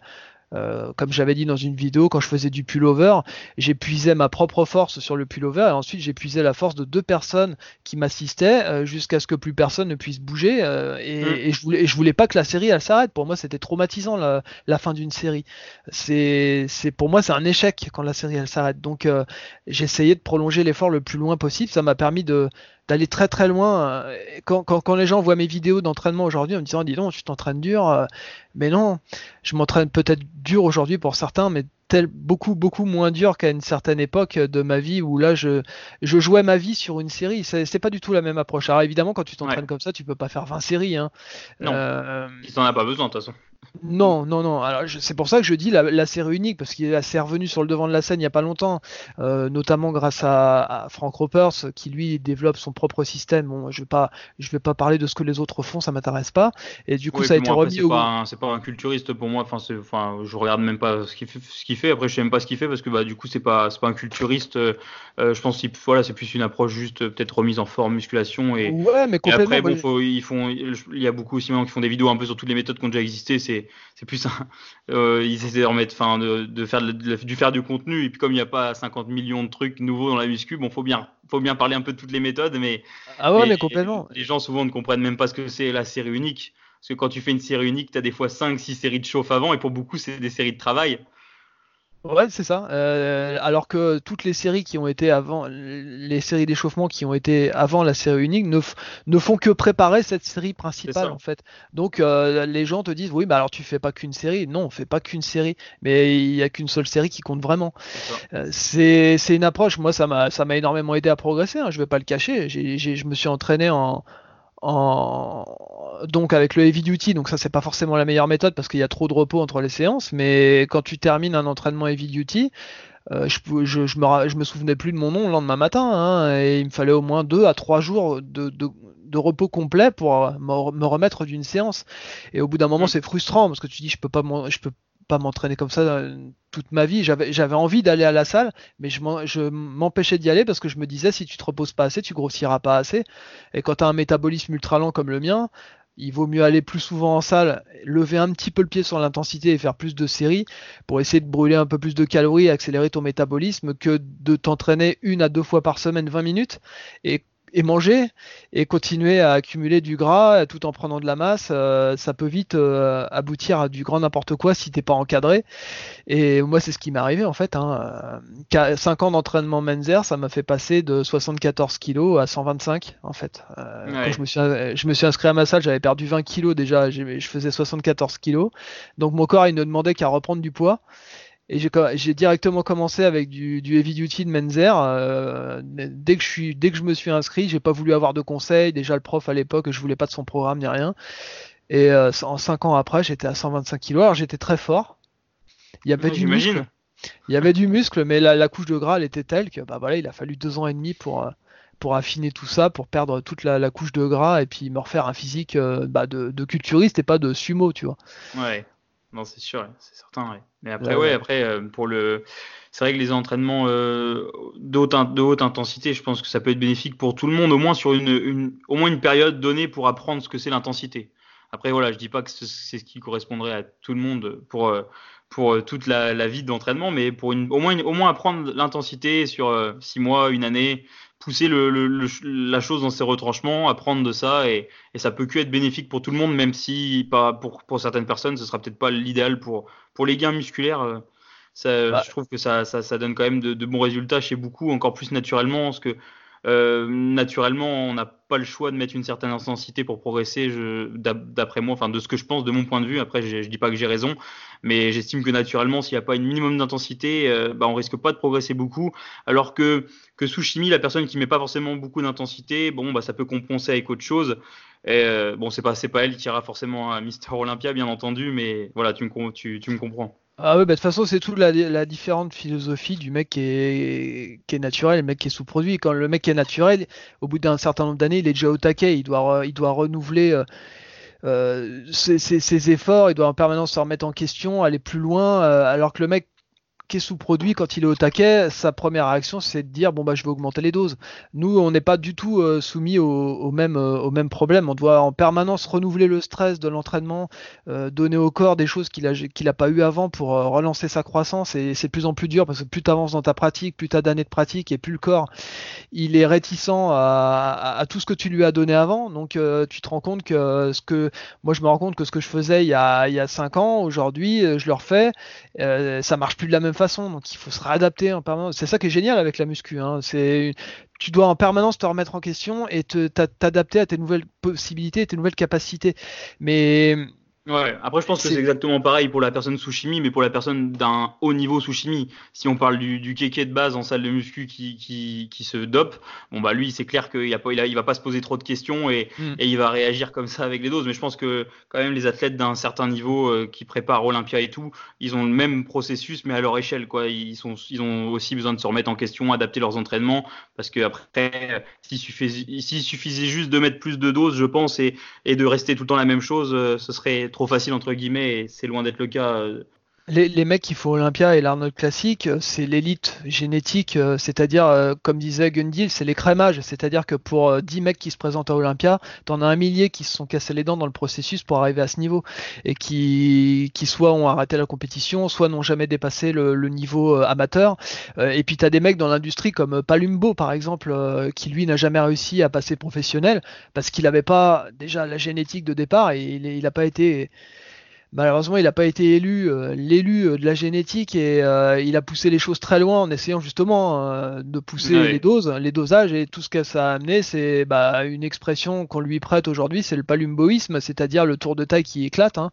Et malheureusement, donc tout, tout, tout ne peut pas être dû aux, produits. Déjà, les, les pros qui sont à Olympia, euh, voilà, c'est une élite, euh, des gens qui réagissent peut-être avec des, dosages beaucoup plus faibles que la moyenne, euh, et des gens qui ont aussi peut-être quelques années d'entraînement au naturel, qui ont une solide base, et voilà, des, des, gens qui sont faits pour faire du muscle à la base, comme un Kevin Levron par exemple. Kevin Levron, qu'on c'est un, un, cas unique en muscu, un, Ronnie Coleman euh, qui est, d'après certains disent qu'il aurait fait son premier Olympia naturel, j'y crois, crois pas.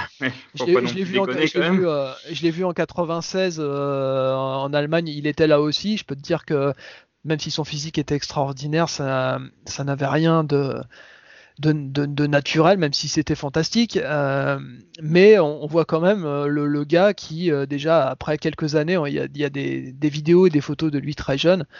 Il était déjà supérieur. Et moi, j'ai vu des gens qui sont naturels, mais je voudrais, j'oserais même pas les interviewer en, podcast sur ma chaîne parce que ils se feraient insulter dans les commentaires. Et moi, je sais qu'ils sont naturels, mais ils ont, atteint un niveau qui est supérieur au mien. Euh, je vais pas citer euh, de nom parce que rien que le fait de les citer parce qu'ils sont euh, un peu un peu connus dans le dans le monde du fitness aujourd'hui. Moi, je sais qu'ils n'ont jamais triché, je, tout simplement parce que leur physique n'a jamais bougé, parce que des, gens qui sont pas naturels, en général, tu vois à certaines périodes de l'année, tu vois, ils fondent, ils reprennent.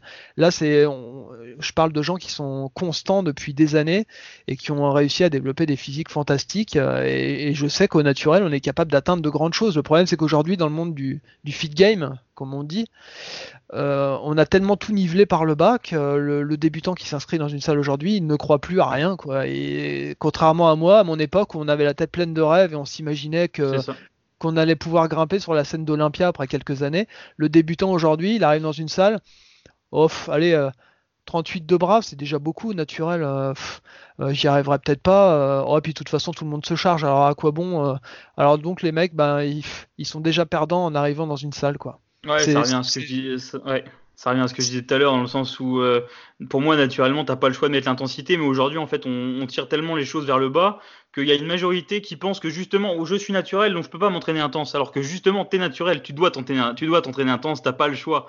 Bah, Sinon, tu peux pas espérer grand chose.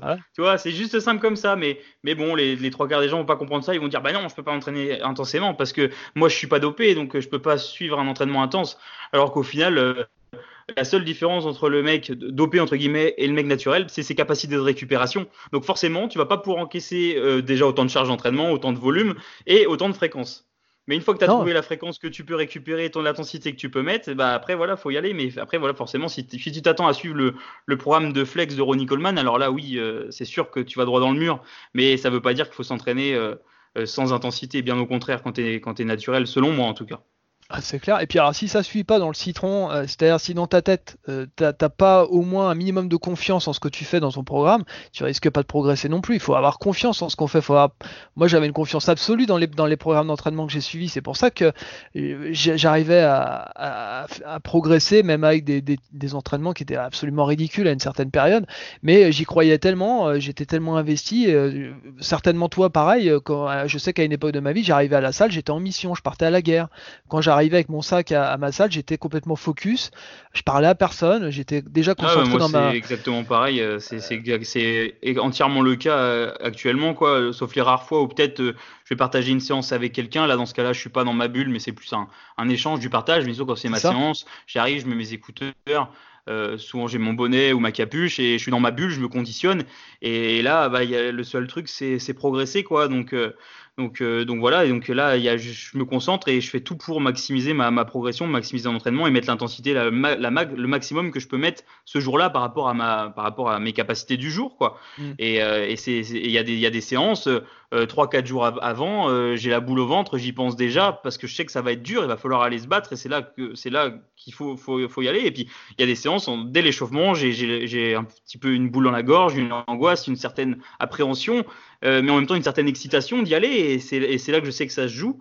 Et, euh, et c'est ça aussi qui est, qui est beau dans, dans, la pratique, enfin en tout cas dans ma pratique, et c'est ça que j'apprécie énormément.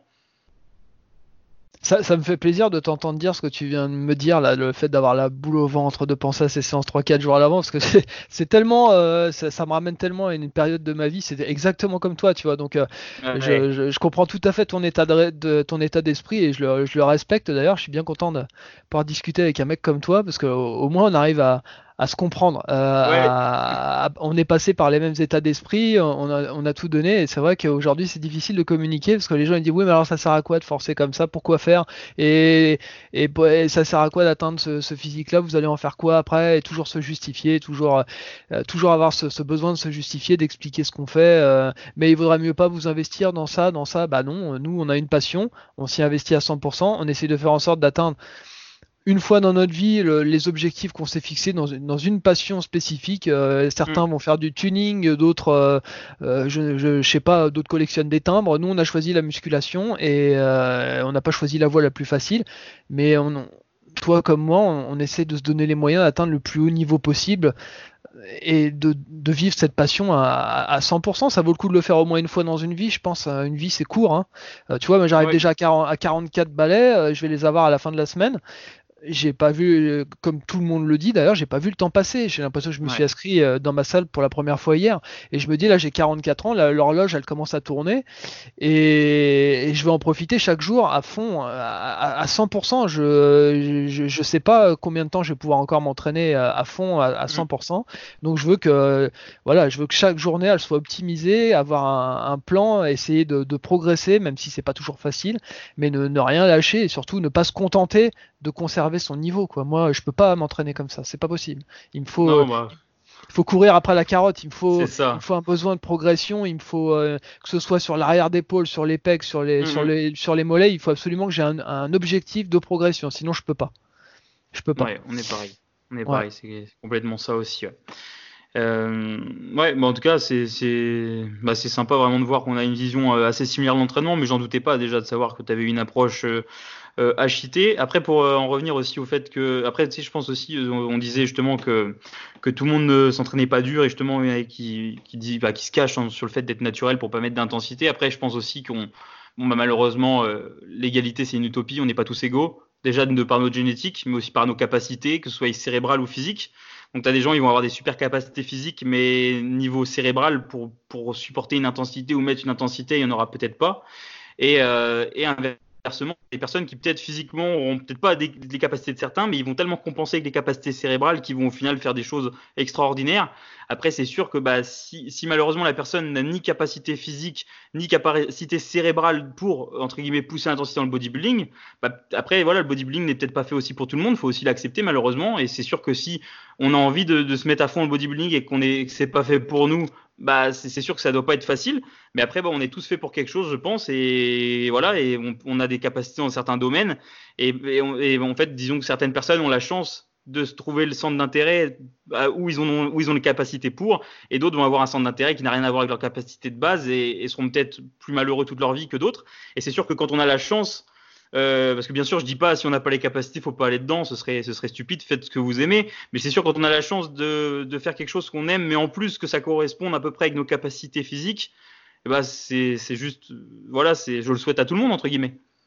Ben, même si après j'ai pas la prétention d'avoir des capacités physiques à ou mentales supérieures à d'autres parce que on, on, croit tous comme tu disais s'entraîner intensément et au final il y a toujours quelqu'un qui s'entraînera plus intensément aura toujours plus de capacité physique. Donc en soi, on, on sera toujours moins bon qu'un autre et il y aura toujours meilleur que soi aussi mais ça n'empêche ça n'empêche pas que voilà faut essayer de donner le meilleur de ce qu'on a aussi de avec nos capacités quoi et faut ah pas clairement voilà faut, faut pas non plus se bloquer dans le sens se mettre des barrières en se disant que bah voilà, comme j'ai pas ça, j'ai pas ci, il faut essayer de trouver des solutions plutôt que de trouver des problèmes supplémentaires. Il y a assez de problèmes dans la vie comme ça pour se, créer des problèmes imaginaires et, se, et se, conditionner. Il euh, faudrait garder une certaine innocence en fait d'un côté, euh, parce que beaucoup aujourd'hui euh, disent que c'est bien justement que les personnes qu'on sache très rapidement qu'en fait tout le monde est, bah, pas tout le monde, mais qu'à haut niveau entre guillemets que pour Mister Olympia on est dopé.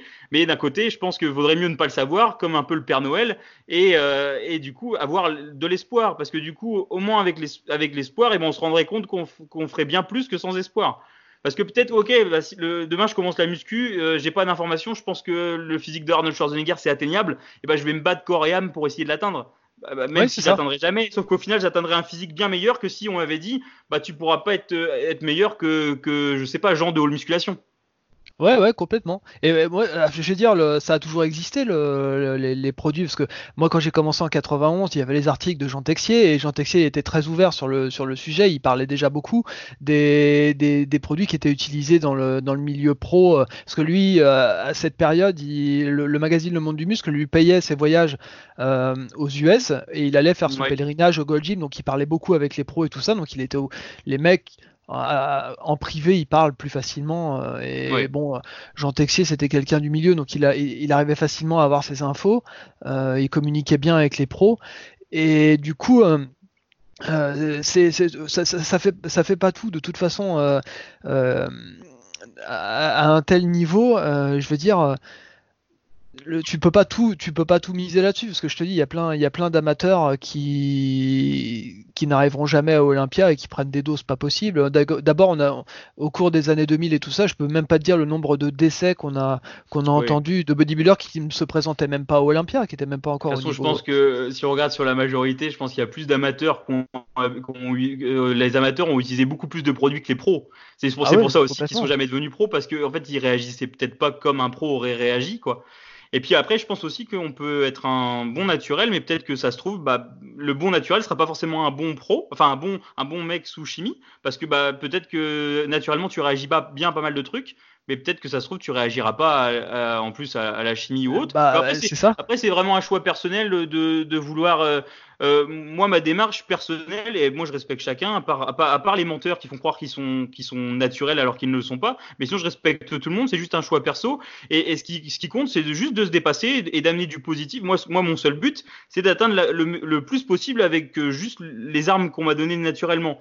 Euh, après, voilà, si la personne, elle, elle a choisi de, de faire le plus possible, mais avec, euh, avec euh, toute l'artillerie lourde, eh ben c'est son choix et, et, et, ça, et ça se respecte aussi. Après, c'est juste pas comparable. C'est un, un, trip. Pour euh, revenir à ce que je te disais, parce que j'ai complètement dévié de ce que je voulais dire quand, quand, quand Texier commençait à parler des, des, produits en 91, je savais que ça existait dès, dès, le début des années 90, mais il y a une partie de moi qui occultait ça. C'est-à-dire que je, voulais pas, je, je, ne voulais pas accepter le fait que un Dorian Yates pouvait utiliser les produits, parce que comme j'étais fan absolu et que je, pour moi c'était le champion idéal, je, dans ma tête c'était pas possible pour moi qu'un qu'un tel champion il puisse en quelque que sorte tricher, euh, puisque j'assimilais ça à la, la, triche. Donc, je, suis resté en fait dans, ce, dans cette espèce de bulle jusqu'à 95, 96, où là j'ai eu, je sais plus euh, dans quelles circonstances j'ai eu une grosse désillusion parce que moi je progressais plus en muscu parce que la méthode euh, Duty elle commençait à, montrer ses, limites. Et je, je, savais plus comment progresser parce que je j'avais jamais fait d'autres méthodes de ma vie et, j'étais complètement perdu. Et quand je, je, commençais à me désintéresser du bodybuilding ça commençait à m'écœurer j'allais sur les salons le salon de Paris et tout ça je voyais les mecs euh, je les voyais plus de la même façon. Ça me dégoûtait. Au bout d'un moment je les voyais euh, une, année, j'y avais été avec mon père. Je lui ai dit, mais regarde, c'est dégoûtant. Ils sont pleins de boutons. Ils ont. Alors qu'avant, euh, je les voyais avec admiration. Et du jour au lendemain, quand on, quand on, a commencé, euh, quand on a commencé à beaucoup parler de l'utilisation des produits et tout ça, et que j'ai pris conscience que tout le monde en utilisait à ce niveau, ça m'a fait une sorte d'électrochoc et c'est moi c'était pas mon monde à moi. C'était pas ma, vision du, bodybuilding et j'ai rejeté tout ça en bloc d'un seul coup. Et comme mon physique il partait en vrille à ce moment-là je faisais déjà 118 kilos et que j'étais complètement démotivé. Donc ça correspond à vraiment une période de ma vie euh, bien bien pourrie où il y a tout qui tout qui se cumulait et qui, qui me ça, dans mes oreilles ça me criait euh, passe à autre chose fais autre chose euh, change de d'activité tu vois. J'étais prêt à presque à tout laisser tomber parce que je croyais plus en moi. Je pensais que génétiquement j'étais pas fait pour ce sport parce que voilà. Et, heureusement, bah, il y a toujours cette petite euh, cette petite euh, voix intérieure qui petit progressivement euh, te ramène sur sur la voie. moi j'ai toujours j'ai toujours eu ça dans ma vie, j'ai toujours eu cette chance et qu'au moment où j'étais au plus bas, il y a toujours quelque chose qui a fait que j'ai repris j'ai repris de la force, j'ai repris confiance et je suis reparti de l'avant quoi.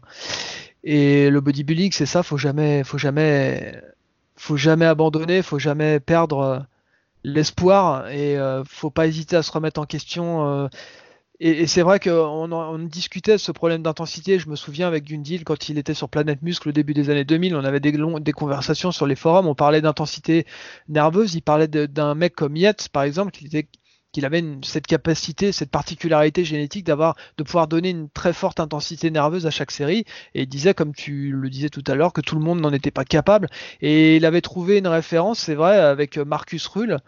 Euh, Marcus Rull, quand il a fait sa vidéo en 2001 ou 2002, il a fait sa première vidéo d'entraînement. Mhm. Et c'est vrai qu'on a, en analysant sa vidéo, c'était quelqu'un de très intensif aussi. Et on le voyait trembler pendant, pendant ses séries. Et c'était aussi une caractéristique nerveuse. Euh, le gars était capable de produire en fait un, effort que, tout le monde n'était pas capable de produire et tout le monde n'est pas fait pour s'entraîner de cette façon. Il y a des gens qui vont qui vont réagir, euh, par exemple, euh, qui vont être très endurants, qui vont réagir à, des séances de comportant beaucoup de séries, enfin un peu à la Nubray hein, en fait. beaucoup de séries, des temps de repos relativement courts, et vont réussir à développer un volume considérable. Et moi, je sais que ça marche pas sur moi. Moi, je, moi, je préfère une approche plus modérée en volume, euh, voire beaucoup plus modérée et plus intense. On n'a pas tous la même capacité entre guillemets à, se fatiguer. Et, euh, et, aussi bah, fatiguer justement c'est entre guillemets ses motrices euh, par ses contractions par son système nerveux après je pense aussi que ça se développe c'est comme c'est comme tout on peut on peut améliorer nos capacités de base et, et je pense qu'en se concentrant vraiment beaucoup dessus ça s'améliore comme la connexion cerveau-muscle s'améliore euh, en, débutant, j'ai connecté facilement avec certains groupes, et puis d'autres groupes, j'ai mis des années avant d'avoir une bonne connexion avec, et certains, je suis encore en train de, peaufiner pour euh, améliorer cette connexion. Mais aussi la capacité à fatiguer. Moi, je sais que par exemple, euh, c'est arrivé plusieurs fois que je m'entraîne avec, euh, des, amis à moi qui, avaient à peu près une, durée de pratique similaire à moi, un niveau de force similaire à moi, voire même plus fort, mais pour une masse musculaire et un développement musculaire et une qualité musculaire bien moindre. Euh, et euh, je me rappelle que sur les entraînements, bon bah moi, euh, après après une série où je mettais vraiment de l'intensité, bah derrière il y avait les, autres séries, ça suivait pas, alors que eux ils étaient capables. pourtant j'avais l'impression qu'ils allaient quand même à l'échec aussi, mais ils étaient capables de faire plusieurs séries en gardant en gardant des charges très lourdes, alors que moi passer une deux séries sur le même exo, bah j'ai plus la capacité de, de refaire la force. Et puis je me rappelle que suite à, à ces séances, à chaque fois, moi je me retrouvais à avoir des courbatures pendant 3 4 jours et eux, ils en avaient à peine un jour.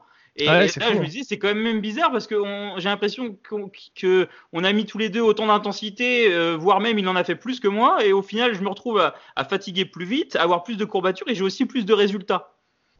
Et c'est possible qu'ils soient pas capables euh, sur une seule série de, pousser aussi loin que même si toi tu as l'impression qu'ils vont euh, qu'ils vont très loin dans leur série, c'est possible que toi nerveusement tu donnes beaucoup plus.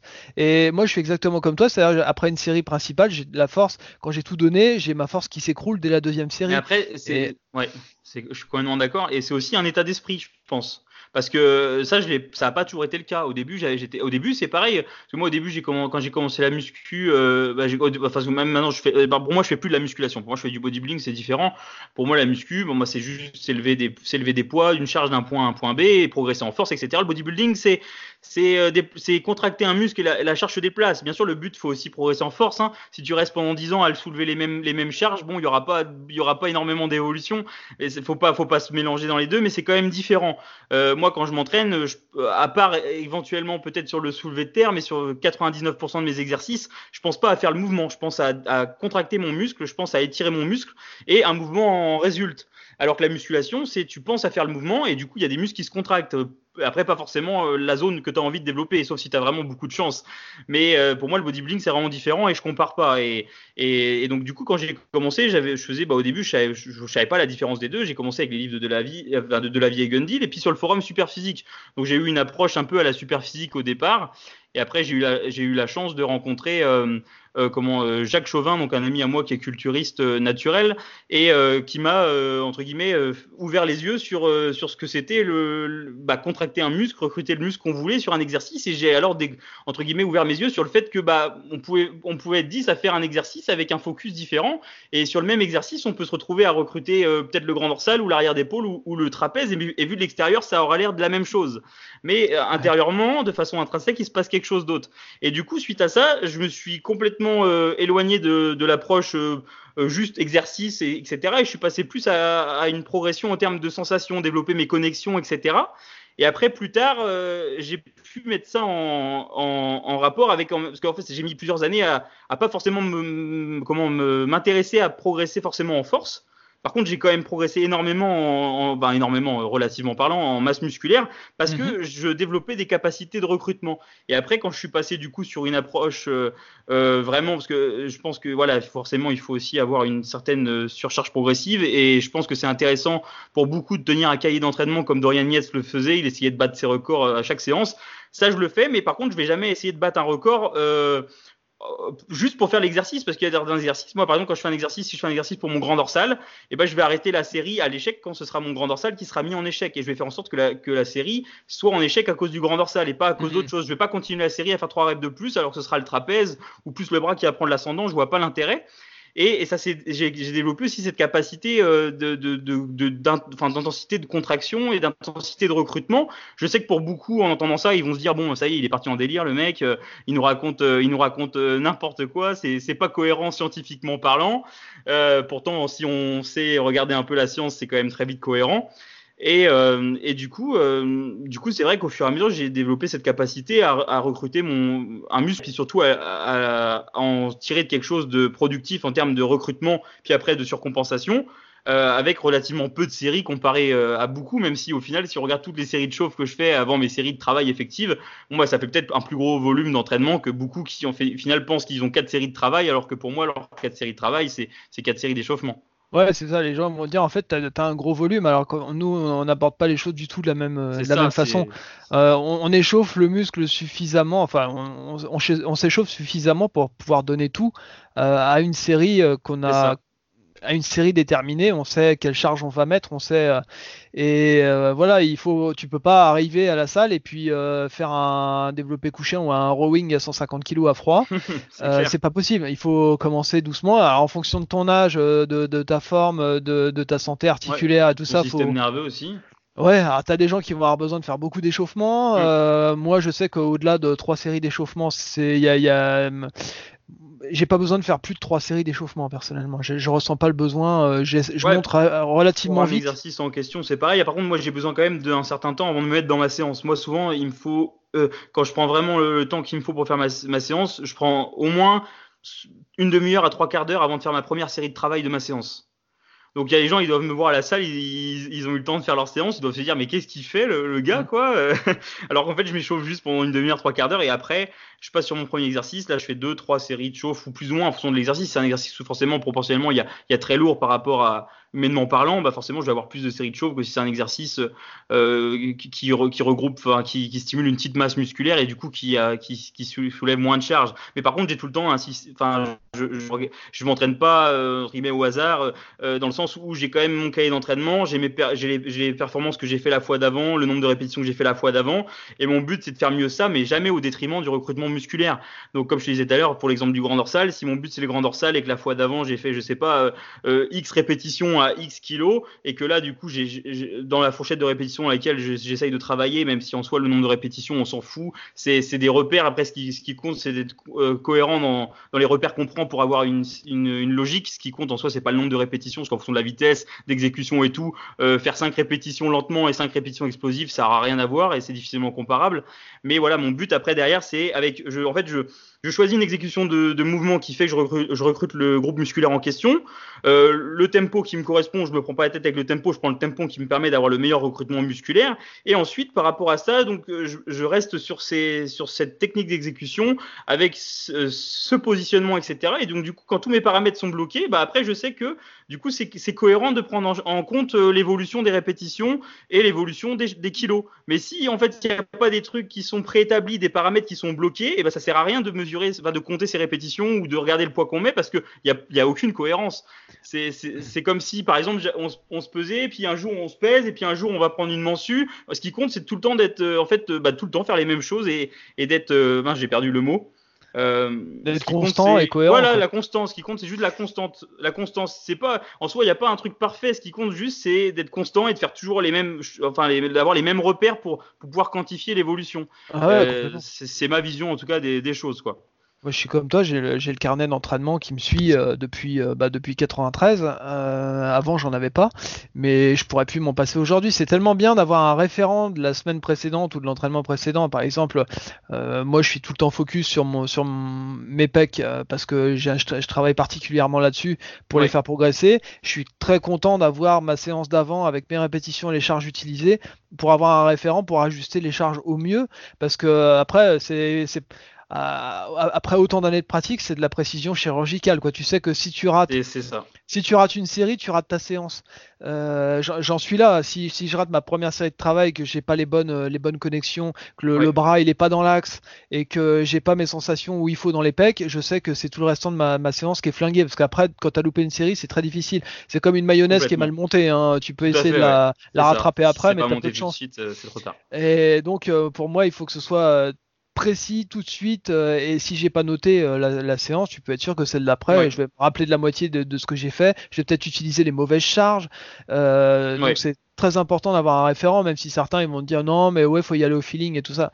Euh... Ouais, en fait, le feeling au début d'une, tu penses que c'est ton ami, mais après tu te rends compte en fait avec expérience que ton feeling en fait c'est dans 80, dans souvent c'est pas forcément réel, parce que sur le jour même tu vas peut-être avoir, euh, tu as, si tu, en fait moi j'ai eu une période aussi où je m'entraînais. Euh, au début j'ai commencé avec le cahier d'entraînement au tout début. J'ai peut-être mes deux, mes trois, trois, quatre premières années de muscu où je notais tout. Sauf qu'en fait, à l'époque, ça servait, euh, avec le recul, ça, ça a servi à rien, à part ça fait des souvenirs, mais ça a mm. servi à rien parce que j'avais pas cette notion, justement, d'intensité, cette notion d'avoir un, un des, des, paramètres euh, bloqués pour pouvoir quantifier l'évolution. J'avais pas cette approche, donc en fait, c'était noté plus comme un journal intime, ça servait, ça, ça, c'était sympa, mais ça a servi à rien. Après, j'ai eu une grosse période où justement j'ai mis ça de côté, je me suis euh, concentré sur développer des connexions, euh, apprendre justement à, à m'entraîner comme un culturiste. Et là, depuis, relativement peu, en fait, quand du coup, j'ai par rapport à tout ça, en fait, c'est au fur et à mesure on cumule les, les, connaissances et la pratique pour pouvoir mettre tout en œuvre. Et maintenant, le cahier d'entraînement est vraiment utile pour ma personne euh, parce que je suis capable d'en tirer quelque chose. Parce qu'en soi, tenir un cahier d'entraînement pour tenir un cahier d'entraînement, ça sert à rien. Moi, maintenant, mon cahier d'entraînement, c'est celui qui fait que je vais penser à ma séance 4-5 jours avant, que je vais avoir la boule au ventre, que je vais savoir la série, il va falloir que j'aille me battre. Je sais que j'ai fait 8 répétitions la semaine d'avant euh, et que là, je vais essayer d'aller chercher la neuvième et, et, il va falloir tout donner, mais pour rester avec la qualité de recrutement identique. Parce que aller chercher 9, 10 répétitions en changeant la qualité puis en perdant la qualité de recrutement, ça sert à rien. Et ça, c'est pas mon but. Et du coup, c'est pour ça, je me mets une pression des fois énorme pour pour aller chercher ces, ces petits progrès. Hein. C'est des tout petits progrès par-ci par-là, mais au final, sur une année, c'est ça qui fait la différence, quoi. Ouais, c'est ce qui fait la différence au début, c'est que tu es plus focus sur la charge parce qu'au début, c'est toujours important quand t'as pas les sensations dans les muscles, il faut bien tu quantifies ta progression par, par, par un élément. Donc au début, on, on, se focalise un peu sur la charge. Et moi, pendant une très longue période, j'ai été focalisé sur la charge parce qu'il y avait que ouais, plus plus plus fort égale plus musclé donc euh, toujours euh, voilà. Plus t'es gros euh, plus t'es fort plus t'es gros. C'était un peu la devise sur le forum Smart d'ailleurs quand j'y suis arrivé en 2003 j'étais j'étais beaucoup power builder à l'époque c'est-à-dire que j'essayais toujours de devenir plus fort. Et j'ai jamais été le plus fort d'ailleurs parce que j'ai jamais été très fort en fait. Mais je suis toujours resté dans un coin de ma tête bodybuilder dans le sens où je me suis toujours préoccupé quand même de ce que je ressentais, mes sensations, la congestion, euh, là où beaucoup d'autres sur, euh, sur Smart étaient vraiment dans un trip euh, force, donc on n'arrivait pas toujours à se comprendre.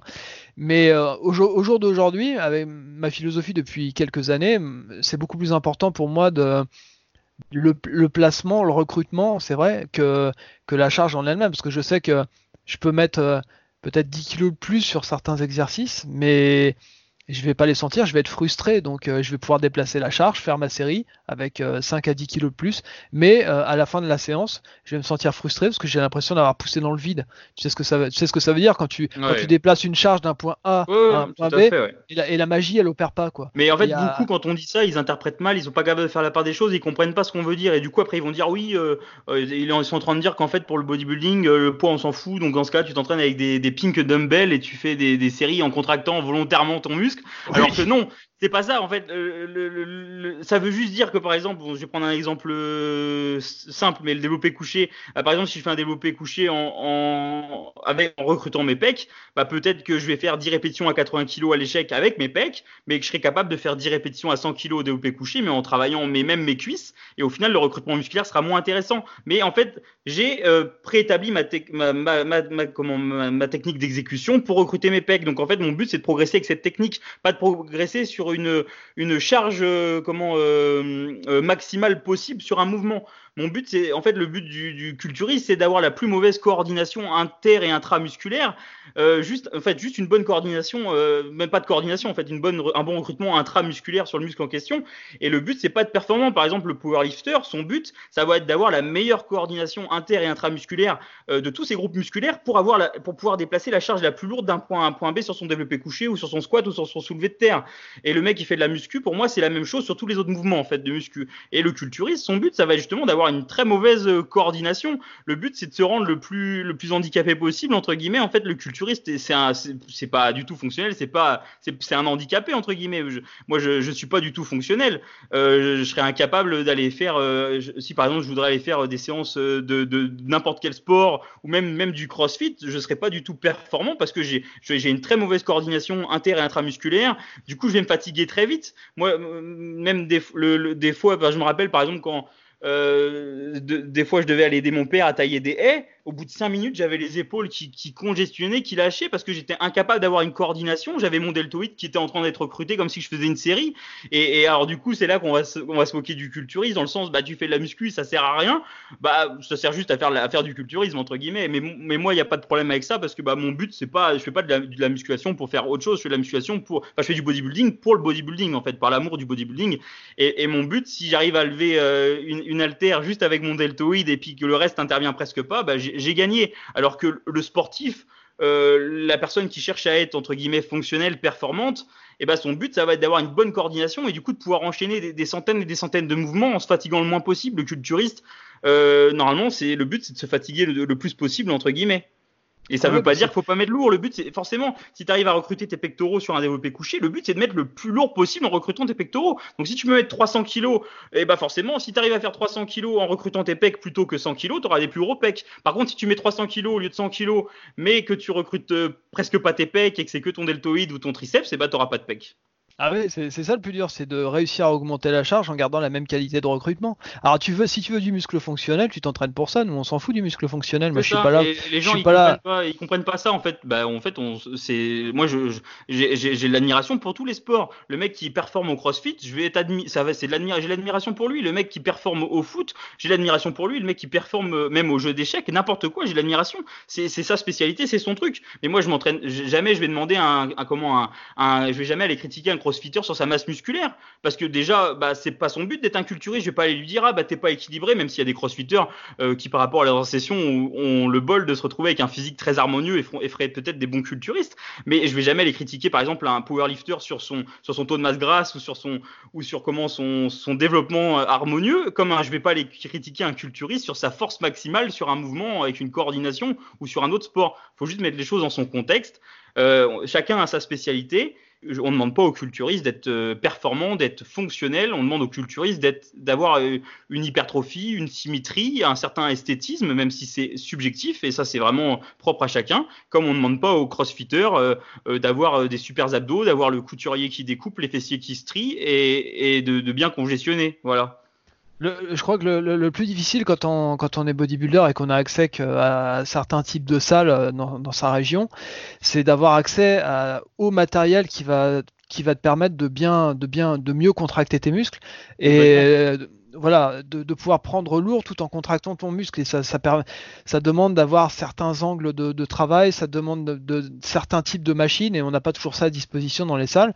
Euh, moi, j'ai investi dans du matériel qui, qui me convenait pour, pour mon home gym euh, parce que j'avais les yeux dessus depuis quelques années et quand il a fallu quand le moment est arrivé d'investir, j'y ai été les yeux fermés parce que je savais que euh, pouvoir faire du développé décliné à la machine, ça allait m'apporter beaucoup pour les pecs. Pouvoir faire du, squat à la machine, ça allait pouvoir ça allait pouvoir me, permettre de continuer à travailler mes cuisses, pouvoir même les développer, même si je cherche pas forcément à le faire, mais euh, de pouvoir travailler beaucoup mieux qu'avec euh, du squat à la barre libre, par exemple. La, preuve en est que, je vais te dire un truc, une petite anecdote. J'ai été euh, vendredi dernier, j'ai été m'entraîner euh, dans une salle à côté de chez moi. Euh, j'y vais de temps en temps. une salle qui s'appelle Orange Bleu. Bon, c'est très connu parce que j'ai des potes là-bas. Ça me permet d'aller d'aller rencontrer des gens, discuter un peu et tout ça. Ça me ça me permet de faire d'autres. Donc j'ai fait du développé couché. Euh, classique à la barre parce qu'il n'y a rien d'autre. On peut, on peut pas faire, on peut travailler avec Alter ou avec barre. Moi, j'ai jamais rien senti avec Alter, donc j'ai choisi la barre. Et donc j'ai fait mes séries. Après, j'ai fait du développé incliné Alter et tout ça. Mhm. Le lendemain euh, et le surlendemain, qu'est-ce qui s'est passé? C'est que j'avais les courbatures comme d'habitude dans les épaules, zéro courbature dans les pecs. La différence, c'est que quand je m'entraîne sur ma machine, que je fais mon développé décliné sur la machine, l'angle il est différent.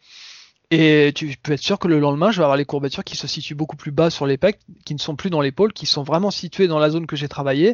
Et là, tu te dis, bon, bah, le travail, il a quand même été beaucoup plus effectif. Mais les gens, ils vont dire, ouais, pour prendre des pecs, faut faire du coucher, machin. Non, à arriver à un certain stade dans ta pratique, il faut, se il faut euh, réfléchir à comment donner le maximum de, de force tout en, tout en réussissant à contracter au maximum le muscle. Et il y a certains exercices qui vont te permettre, et surtout des machines qui vont te permettre de mieux recruter, de contracter plus fort et puis de progresser plus vite. Hein. Ouais, non, mais c'est sûr que si on avait tous accès aux meilleures salles qu'on peut trouver en Angleterre, euh, en tout cas dans une optique culturisme, eh ben on, on gagnerait des années, des années d'apprentissage de recrutement. Moi, j'aurais appris, j'aurais recruté mes muscles d'une meilleure façon, bien plus rapidement. Au final, j'ai, on, peut pas dire que j'ai perdu du temps, mais au final, j'ai mis beaucoup plus de temps à apprendre à les recruter parce que quand on a un, du matériel limité, eh ben on, on tâtonne, on, ça demande beaucoup de, réflexion, beaucoup de remise en question pour réussir à, isoler. Euh, après aujourd'hui, bon, bah, moi aussi je m'entraîne dans un, je m'entraîne, moi je m'entraîne actuellement dans un orange bleu parce que par rapport où j'habite, en fait c'est la seule salle qu'il y a. Euh, donc j'ai pas le choix, mais ça va, c'est un orange bleu déjà équipé Panata, donc euh, ça doit être un des moins pires de France. Et, probablement, Voilà, et en plus, bon, bah, du coup, maintenant, j'ai réussi à développer quand même des, bonnes connexions cerveau-muscle et, j'arrive à faire du bricolage. Donc, j'ai pas mal, j'ai un, un, sac rempli d'accessoires et j'arrive du coup à, à, vraiment bricoler avec les poulies, etc., à détourner certains, certaines machines et autres pour, pour, euh, pour m'en sortir. Et, et, et, ouais, mais bon, forcément, après, si je pouvais avoir accès à, à une super salle équipée avec toutes les meilleures marques euh, qui existent sur le marché, ou alors euh, ou à une salle, un home gym aussi bien que celui de Gundil, forcément, les progrès seraient encore plus faciles. Mais ah bon, c'est prévu dans les prochaines années de soit de me refaire un home gym, soit de faire en sorte d'habiter près d'une très bonne salle, même si en France il y en a, il y en a peu en soi. Ou sinon, tu fais comme moi, tu t'inscris dans, dans, plusieurs en même temps. Moi, j'ai j'ai deux salles autour de chez moi et euh, dans chaque salle, il y a une ou deux euh, machines ou un atelier en particulier qui vont euh, qui font que bah, c'est génial. Par exemple, à l'Orange Bleu, bon, les machines c'est du bas de gamme, hein, c'est vraiment. Mm. Bah, je vais pas dire, je vais pas dire le mot, mais c'est vraiment pas terrible. Mais par contre, ils ont une cage à squat avec une une barre de traction qui est absolument fantastique. Et moi, j'aime bien faire des tractions au poids de corps et euh, j'arrive à toujours faire 3-4 euh, répétitions de plus sur cette barre-là que sur n'importe quelle autre barre. Donc, des fois, je vais à l'orange bleu que pour faire des tractions. et j'ai une autre salle, une toute petite salle où il a une machine à abdos qui est absolument euh, incroyable où tu as tous les le haut et le bas des abdos qui se contractent en même temps mais avec une telle intensité que ça me déclenche des crampes. J'ai jamais vécu ça avant. Ah il m'arrive d'aller dans cette salle juste pour faire mes abdos là-bas. Et bah il faudrait euh, il me faudrait peut-être 10 15 salles pour avoir pour pouvoir travailler vrai que je suis aussi dans une autre salle et en fait c'est trois autres salles et en fait dans le parce qu'en fait je suis assis dans une salle où il y a trois salles différentes et l'orange bleu mais je vais 99% du temps à l'orange bleu l'autre j'y vais presque jamais parce que bah, c'est plus loin mais des fois c'est vrai que dans les trois salles en fait il a pas mis les mêmes machines dans chaque.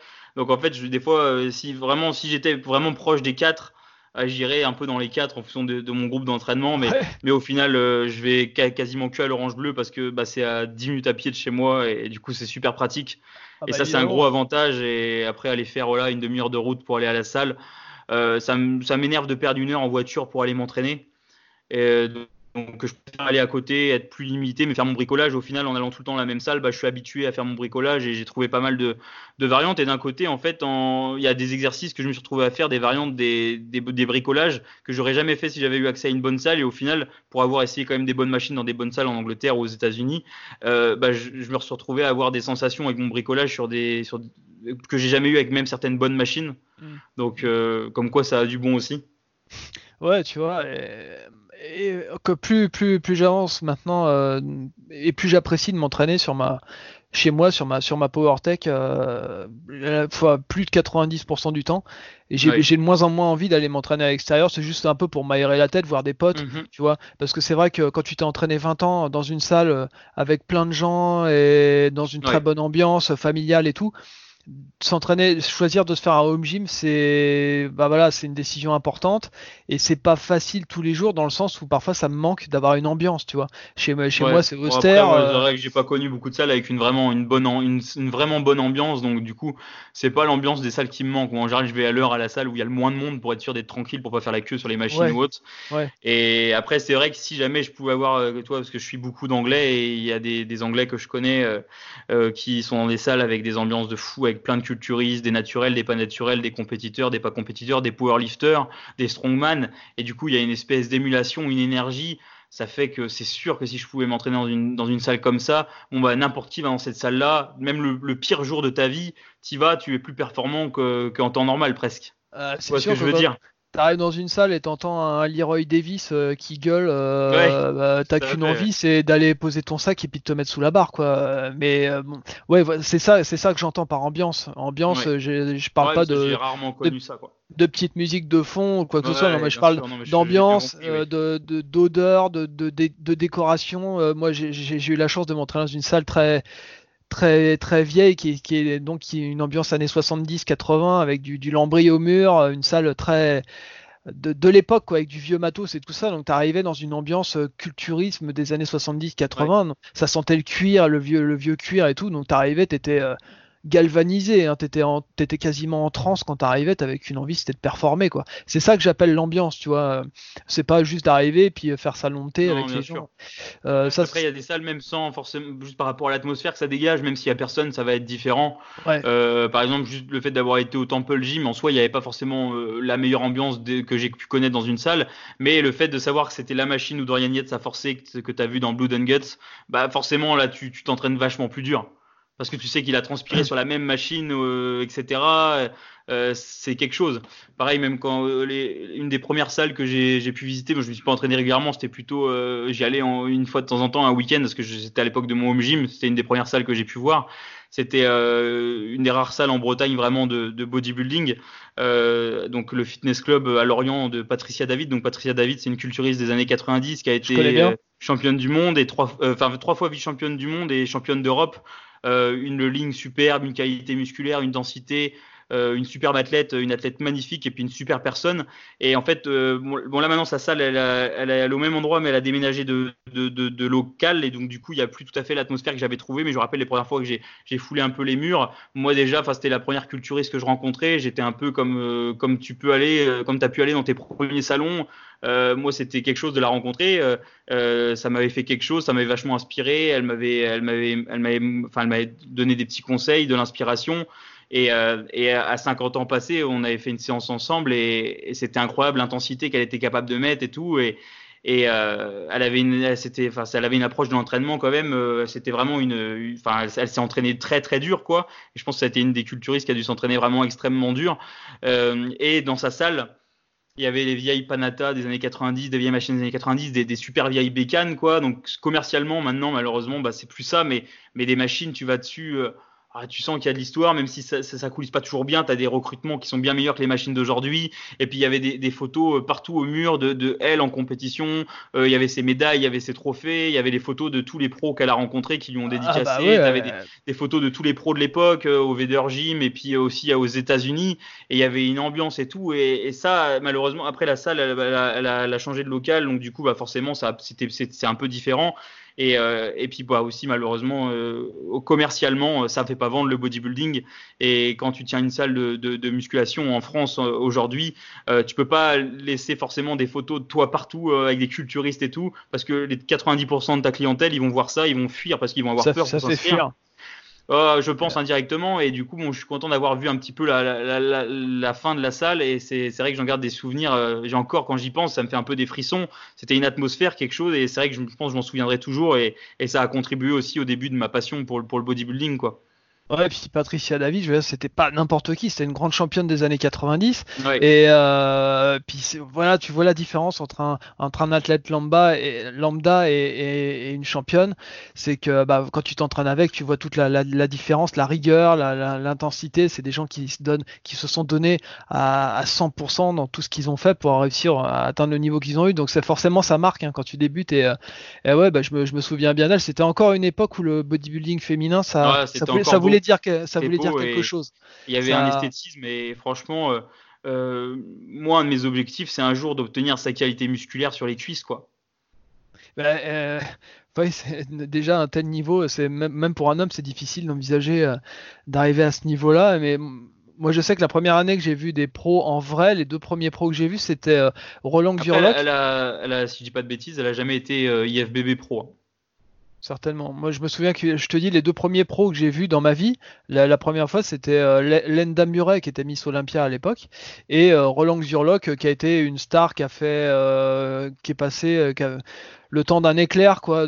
il a duré quelques années. Ce mec-là, il a explosé en 93, l'année où Yes, il a il a, il a vraiment gagné son plus gros Olympia, on va dire, euh, et euh, il, était connu pour sa masse et tout ça. Donc je l'avais pour le voir en vrai quand on l'a quand on l'a vu que dans des magazines avant, c'était toujours quelque chose de spécial, tu vois. Mhm. Et Lenda Murray, c'était une grande championne dans la mesure. Ouais, je connais Lenda Murray et, puis elle a, elle a, su garder un, un, très beau visage à ce niveau-là. C'est rare à Miss Olympia. Elle était vraiment superbe et puis une, une ligne, euh, des proportions. C'est une des rares, c'est une des rares vraies Miss Olympia dans cette catégorie-là. C'est peut-être la seule athlète vraiment, en tout cas les modernes du bodybuilding, euh, peut-être pas avant 90, mais passé 90 en catégorie Miss Olympia, c'est peut-être une des rares athlètes que, que j'ai pu vraiment euh, apprécier à, regarder quoi. Ouais, puis elle dégageait, enfin c'est la féminité exacerbée ah, quoi. Euh, une, une, gentillesse, euh, un, sourire. Enfin les Américains de toute façon, quand ils sont sur les salons, hein, ils sont toujours exemplaires. Hein. Ils, ils, ont quelque chose en plus que n'ont que n'ont pas les autres. Ils, savent euh, communiquer avec leur public. Et moi qui étais tout timide, je, je sais, j'avais du mal à leur parler. Pour moi c'était des icônes si tu veux. Je les voyais que dans les magazines. Là tu les vois en vrai. Tu sais, tu, tu, bafouilles. Tu, elle m'avait elle m'avait fait un, un sourire. J'étais moi à l'époque j'étais j'étais tombé amoureux quoi. Euh, Roland ouais. c'était un petit peu différent, il était pas il était un, pas gras mais il était pas du tout en forme. Lui, attends, tu peux répéter le nom? Roland Xurlock, c'est un Allemand en fait. Enfin, il a plusieurs origines. Ça me dit rien pour le coup. D'accord. il bah, a explosé. C'est vrai que ça me dit vraiment rien. Il a explosé en 93. C'était le, le, enfin tout le monde disait euh, peut-être un futur Monsieur Olympia, tout ça. Il a 94, 95, en 96, il s'est explosé la cuisse, je crois, puis après il s'est déchiré de partout. Et après, il a passé un an en prison pour des histoires de, bah, de vente de produits, je ne sais quoi. Euh, donc euh, sa carrière, elle a été, elle a été finie. Il a essayé de revenir il y a quelques années, mais bon, quand t'es déchiré de partout, tu ressembles plus à rien, je crois qu'il vaut mieux raccrocher les gants. Et puis, comme beaucoup de, de pros de cette époque, mais en 94, c'était euh, la star du moment, on va dire l'espoir. Donc euh, quand tu te retrouvais en face, euh, sachant que cette année-là sur ce salon, il y avait Ben Fato qui était encore ah en, forme de concours, il y avait Tom Platz, il y avait il y avait toutes les, stars du moment qui étaient là. Ça n'a plus rien à voir. la chance, hein, t'étais dans la bonne époque. et encore, pouvoir aller voir tout cela à leur apogée. J'ai encore l'année d'avant, l'année d'avant il y avait Paul Dillette, j'y avais pas encore été à cette année-là, et il me semble que l'année d'avant il y avait Lianet. Euh, donc euh, ça, le salon à cette période-là, ça, ça, signifiait vraiment quelque chose pour le bodybuilding. Il n'y avait pas de youtubeurs à l'époque, hein, euh, c'était vraiment, c'était des vrais champions, pas pas des pas des petits rigolos là comme on comme on voit aujourd'hui là qui, qui, se prennent pour euh, malheureusement en France c'est rare qu'on ait des, des, vraiment des compétiteurs et on, on, en a un ou deux des fois mais c'est tout quoi donc c'est vrai que c'est dommage pour ça que j'ai jamais été au salon de Paris quoi euh, body Power, je l'ai fait, en fait, j'ai fait que le Body Power en 2017. 2017, j'avais beaucoup aimé. 2019, j'y suis retourné. Mais euh, déjà par rapport à 2017, c'était un peu la décadence, c'était vide, il n'y avait pas quasiment personne. Pardon, c'est Google qui a dû comprendre son nom. et euh, et euh, du coup, je disais oui, en 2019, j'ai été content parce que j'ai pu voir bah, Jordan Peters et puis Phil Heath mais euh, sinon, c'est tout parce que il y avait plus de. En fait, Phil East n'était même pas sur un stand, il avait un stand sans nom, alors qu'à côté, il y avait les, marques, genre euh, limite, je sais plus ce que c'est, mais ça doit être comme Body Engineering, enfin, je sais plus comment on dit, mais enfin, les marques de fitness, quoi, les marques, les marques euh, à la mode en ce moment. Mmh, mmh. il y avait plus de, de, stands avec des marques de vêtements, d'influenceurs, fitness, youtubeurs et compagnie au Body Power que que que de stands euh, mettant en avant les vrais culturistes quoi. Mais bon, c'est fou. ça fait pas vendre, hein, je comprends, mais, euh, mais c'est dommage parce que quand tu vas au Body Power, en plus à Birmingham, c'est quand même euh, la ville de Dorian Yates, bah tu t'attends à voir à voir du monde, à voir du beau monde quoi. Ouais, puis le bodybuilding anglais, ça a toujours eu, depuis Yet, ça a toujours eu quelque chose de particulier parce que c'est associé au mot hardcore, quoi. C'est ça. Euh, tu, vois Jordan hein. Peters, euh, voilà, tous, tous les, les, champions anglais, euh, ils sont ils sont réputés pour s'entraîner très dur et puis. ça a fortement influencé l'état d'esprit dans le pays parce que moi, les, les salles que j'ai fréquentées là-bas, et eh bah proportionnellement à ce qui se passe en France, alors forcément, je vais pas dire que tout le monde a un niveau, mais mais même là-bas, les mecs qui ont pas de niveau, qui ont un niveau complètement bah, débutant ou, ou qui progressent pas ou qui ont le niveau du, du, du Pékin moyen, et eh bah, les mecs s'entraînent dur quand même quoi. Ils, ont quand même tous, il y a quand même une intensité, il y a, il y a de l'effort. C'est pas toujours de l'effort intelligent, mais il y a de l'effort. Il y a une notion d'intensité, il y a, une, il y a une, une, notion, il y a une ambiance quand même un peu hardcore quoi. Mm. Alors ça a ses avantages et ses inconvénients, mais je trouve que c'est quand même un, un, environnement stimulant parce qu'en soi, euh, à côté, à côté de toi, si tout le monde s'entraîne dur, même si tout le monde s'entraîne pas bien, et eh ben c'est stimulant. Ah ouais, c'est, ça, ça, met une ambiance, euh, ça met une ambiance pas possible. Non, moi je, je regrette de jamais avoir connu euh, ce, des, des, des, salles hardcore comme ça, euh, parce que ça aurait, été, ça aurait été génial pour la motivation, mais bon, on a fait avec ce qu'on avait. Hein. pas trop tard, tu peux encore partir en vacances un petit week-end ou quelques jours dans une, dans une bonne salle anglaise. Ah ouais, bien sûr. Bon, il n'y a, plus le, y a plus le vrai Temple Gym malheureusement, mais il y a d'autres salles où, où tu trouveras une super ambiance quand même, quoi. Bah déjà il y a le nouveau, euh, enfin le Temple Gym qui a été euh, déménagé. Ouais, alors là je sais pas si l'ambiance elle est encore super parce qu'en fait moi quand j'y suis allé en 2017 c'était encore tenu, ça avait bougé de place mais c'était tenu par le fils de Dorian Yates c'est un associé à lui. Et, euh, et en fait moi j'y suis allé au mois de mai et en fait les derniers jours du mois de mai je suis arrivé la porte était close c'était fermé et c'est ah. resté fermé des, des, des, mois et en fait ça a été revendu et les mecs ils ont carrément revendu le, le pullover de Dorian Yates. Oh, dur. Donc, s'il y, avait, y avait au moins une machine à garder en termes pour le Temple Gym, c'est ça, le Temple Gym sans le pullover, bah, c'est pas le Temple Gym. Et du coup, maintenant, il y a toujours le fils à Dorian Yates qui s'entraîne là-bas et je crois qu'il fait du, du personnel training là-bas, mais il est plus du tout euh, gérant de la salle. Euh, il, a, il, doit avoir le droit sûrement d'y aller, mais c'est plus du tout à son nom. Parce que moi, quand j'y suis allé, c'était euh, le Temple Gym de, bah, du coup, de Lewis Yates, son fils, et maintenant c'est juste Temple Gym. Il n'y a plus marqué Lewis Yates ni Dorian Yates, c'est juste le Temple Gym.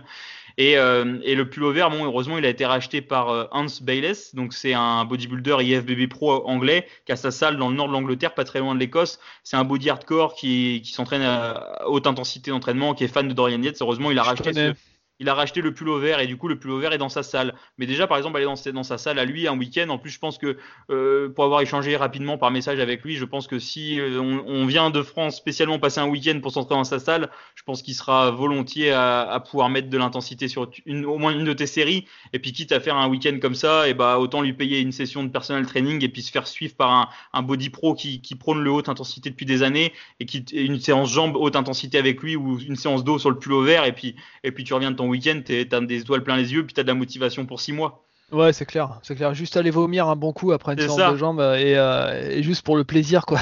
Et puis après faire la même chose le lendemain sur le, le pull vert avec un Hans Bayless qui te crie dessus. En plus, je crois que Leroy, euh, Leroy Davis s'entraîne souvent là-bas parce qu'ils sont très proches tous les deux. Ils ont une marque de vêtements en association. Ah, c'est dans cette salle qu'ils s'entraînent aussi. Alors avant, il était sur Birmingham encore et alors je sais pas, il va plus du tout dans la salle en question à Birmingham parce qu'en fait, il s'entraînait à, Ultimate Fitness à Birmingham. C'est la salle où Lucas Guif s'entraîne.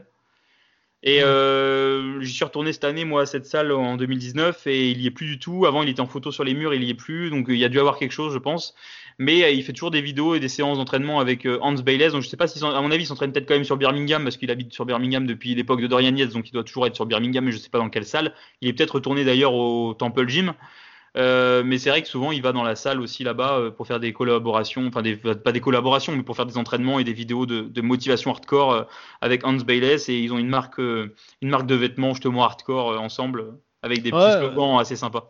C'est marrant, Leroy, il a toujours été respecté bah, un peu grâce à, la vidéo qu'il a fait avec Yates et puis les, photos qu'ils ont fait ensemble dans les magazines et tout ça. Il a, il a toujours eu cette. Un peu comme Schwarzenegger où tous les mecs qui le, le fréquentaient avaient leur propre leur propre petite célébrité parce qu'ils étaient dans le cercle d'Arnold Schwarzenegger. Quoi. Donc euh, mm. Leroy, il a profité de, parce que l'intensité de Yates, ça venait aussi de, de Leroy Davis parce que quand oui, un mec euh, ouais, c'est euh, ça euh, Leroy Davis il s'est fait connaître surtout grâce à ses cris parce qu'au final dans, dans, dans, dans, les vidéos c'est lui qui crie toutes les phrases mythiques euh, comme Let's Get Nasty ouais, ouais. voilà etc donc donc c'est super quoi. C'est vrai que et je l'ai raté je l'ai raté bah, en 2017 et je l'ai je l'ai pas croisé en 2019 non plus mais ça ça faudra, faudra que je, je, résolve ça dans les prochaines années que que j'aille me, me, payer une petite session d'entraînement avec avec lui si jamais il en propose pendant qu'il est encore opérationnel, parce qu'il est plus jeune, hein, il, a, il, a, il, doit ah, avoir la cinquantaine bien tassée. Hein. Il, doit être il est plus vieux que, que Yates, je pense, il doit, ou alors le même âge, donc il a, il a entre 50 et 60.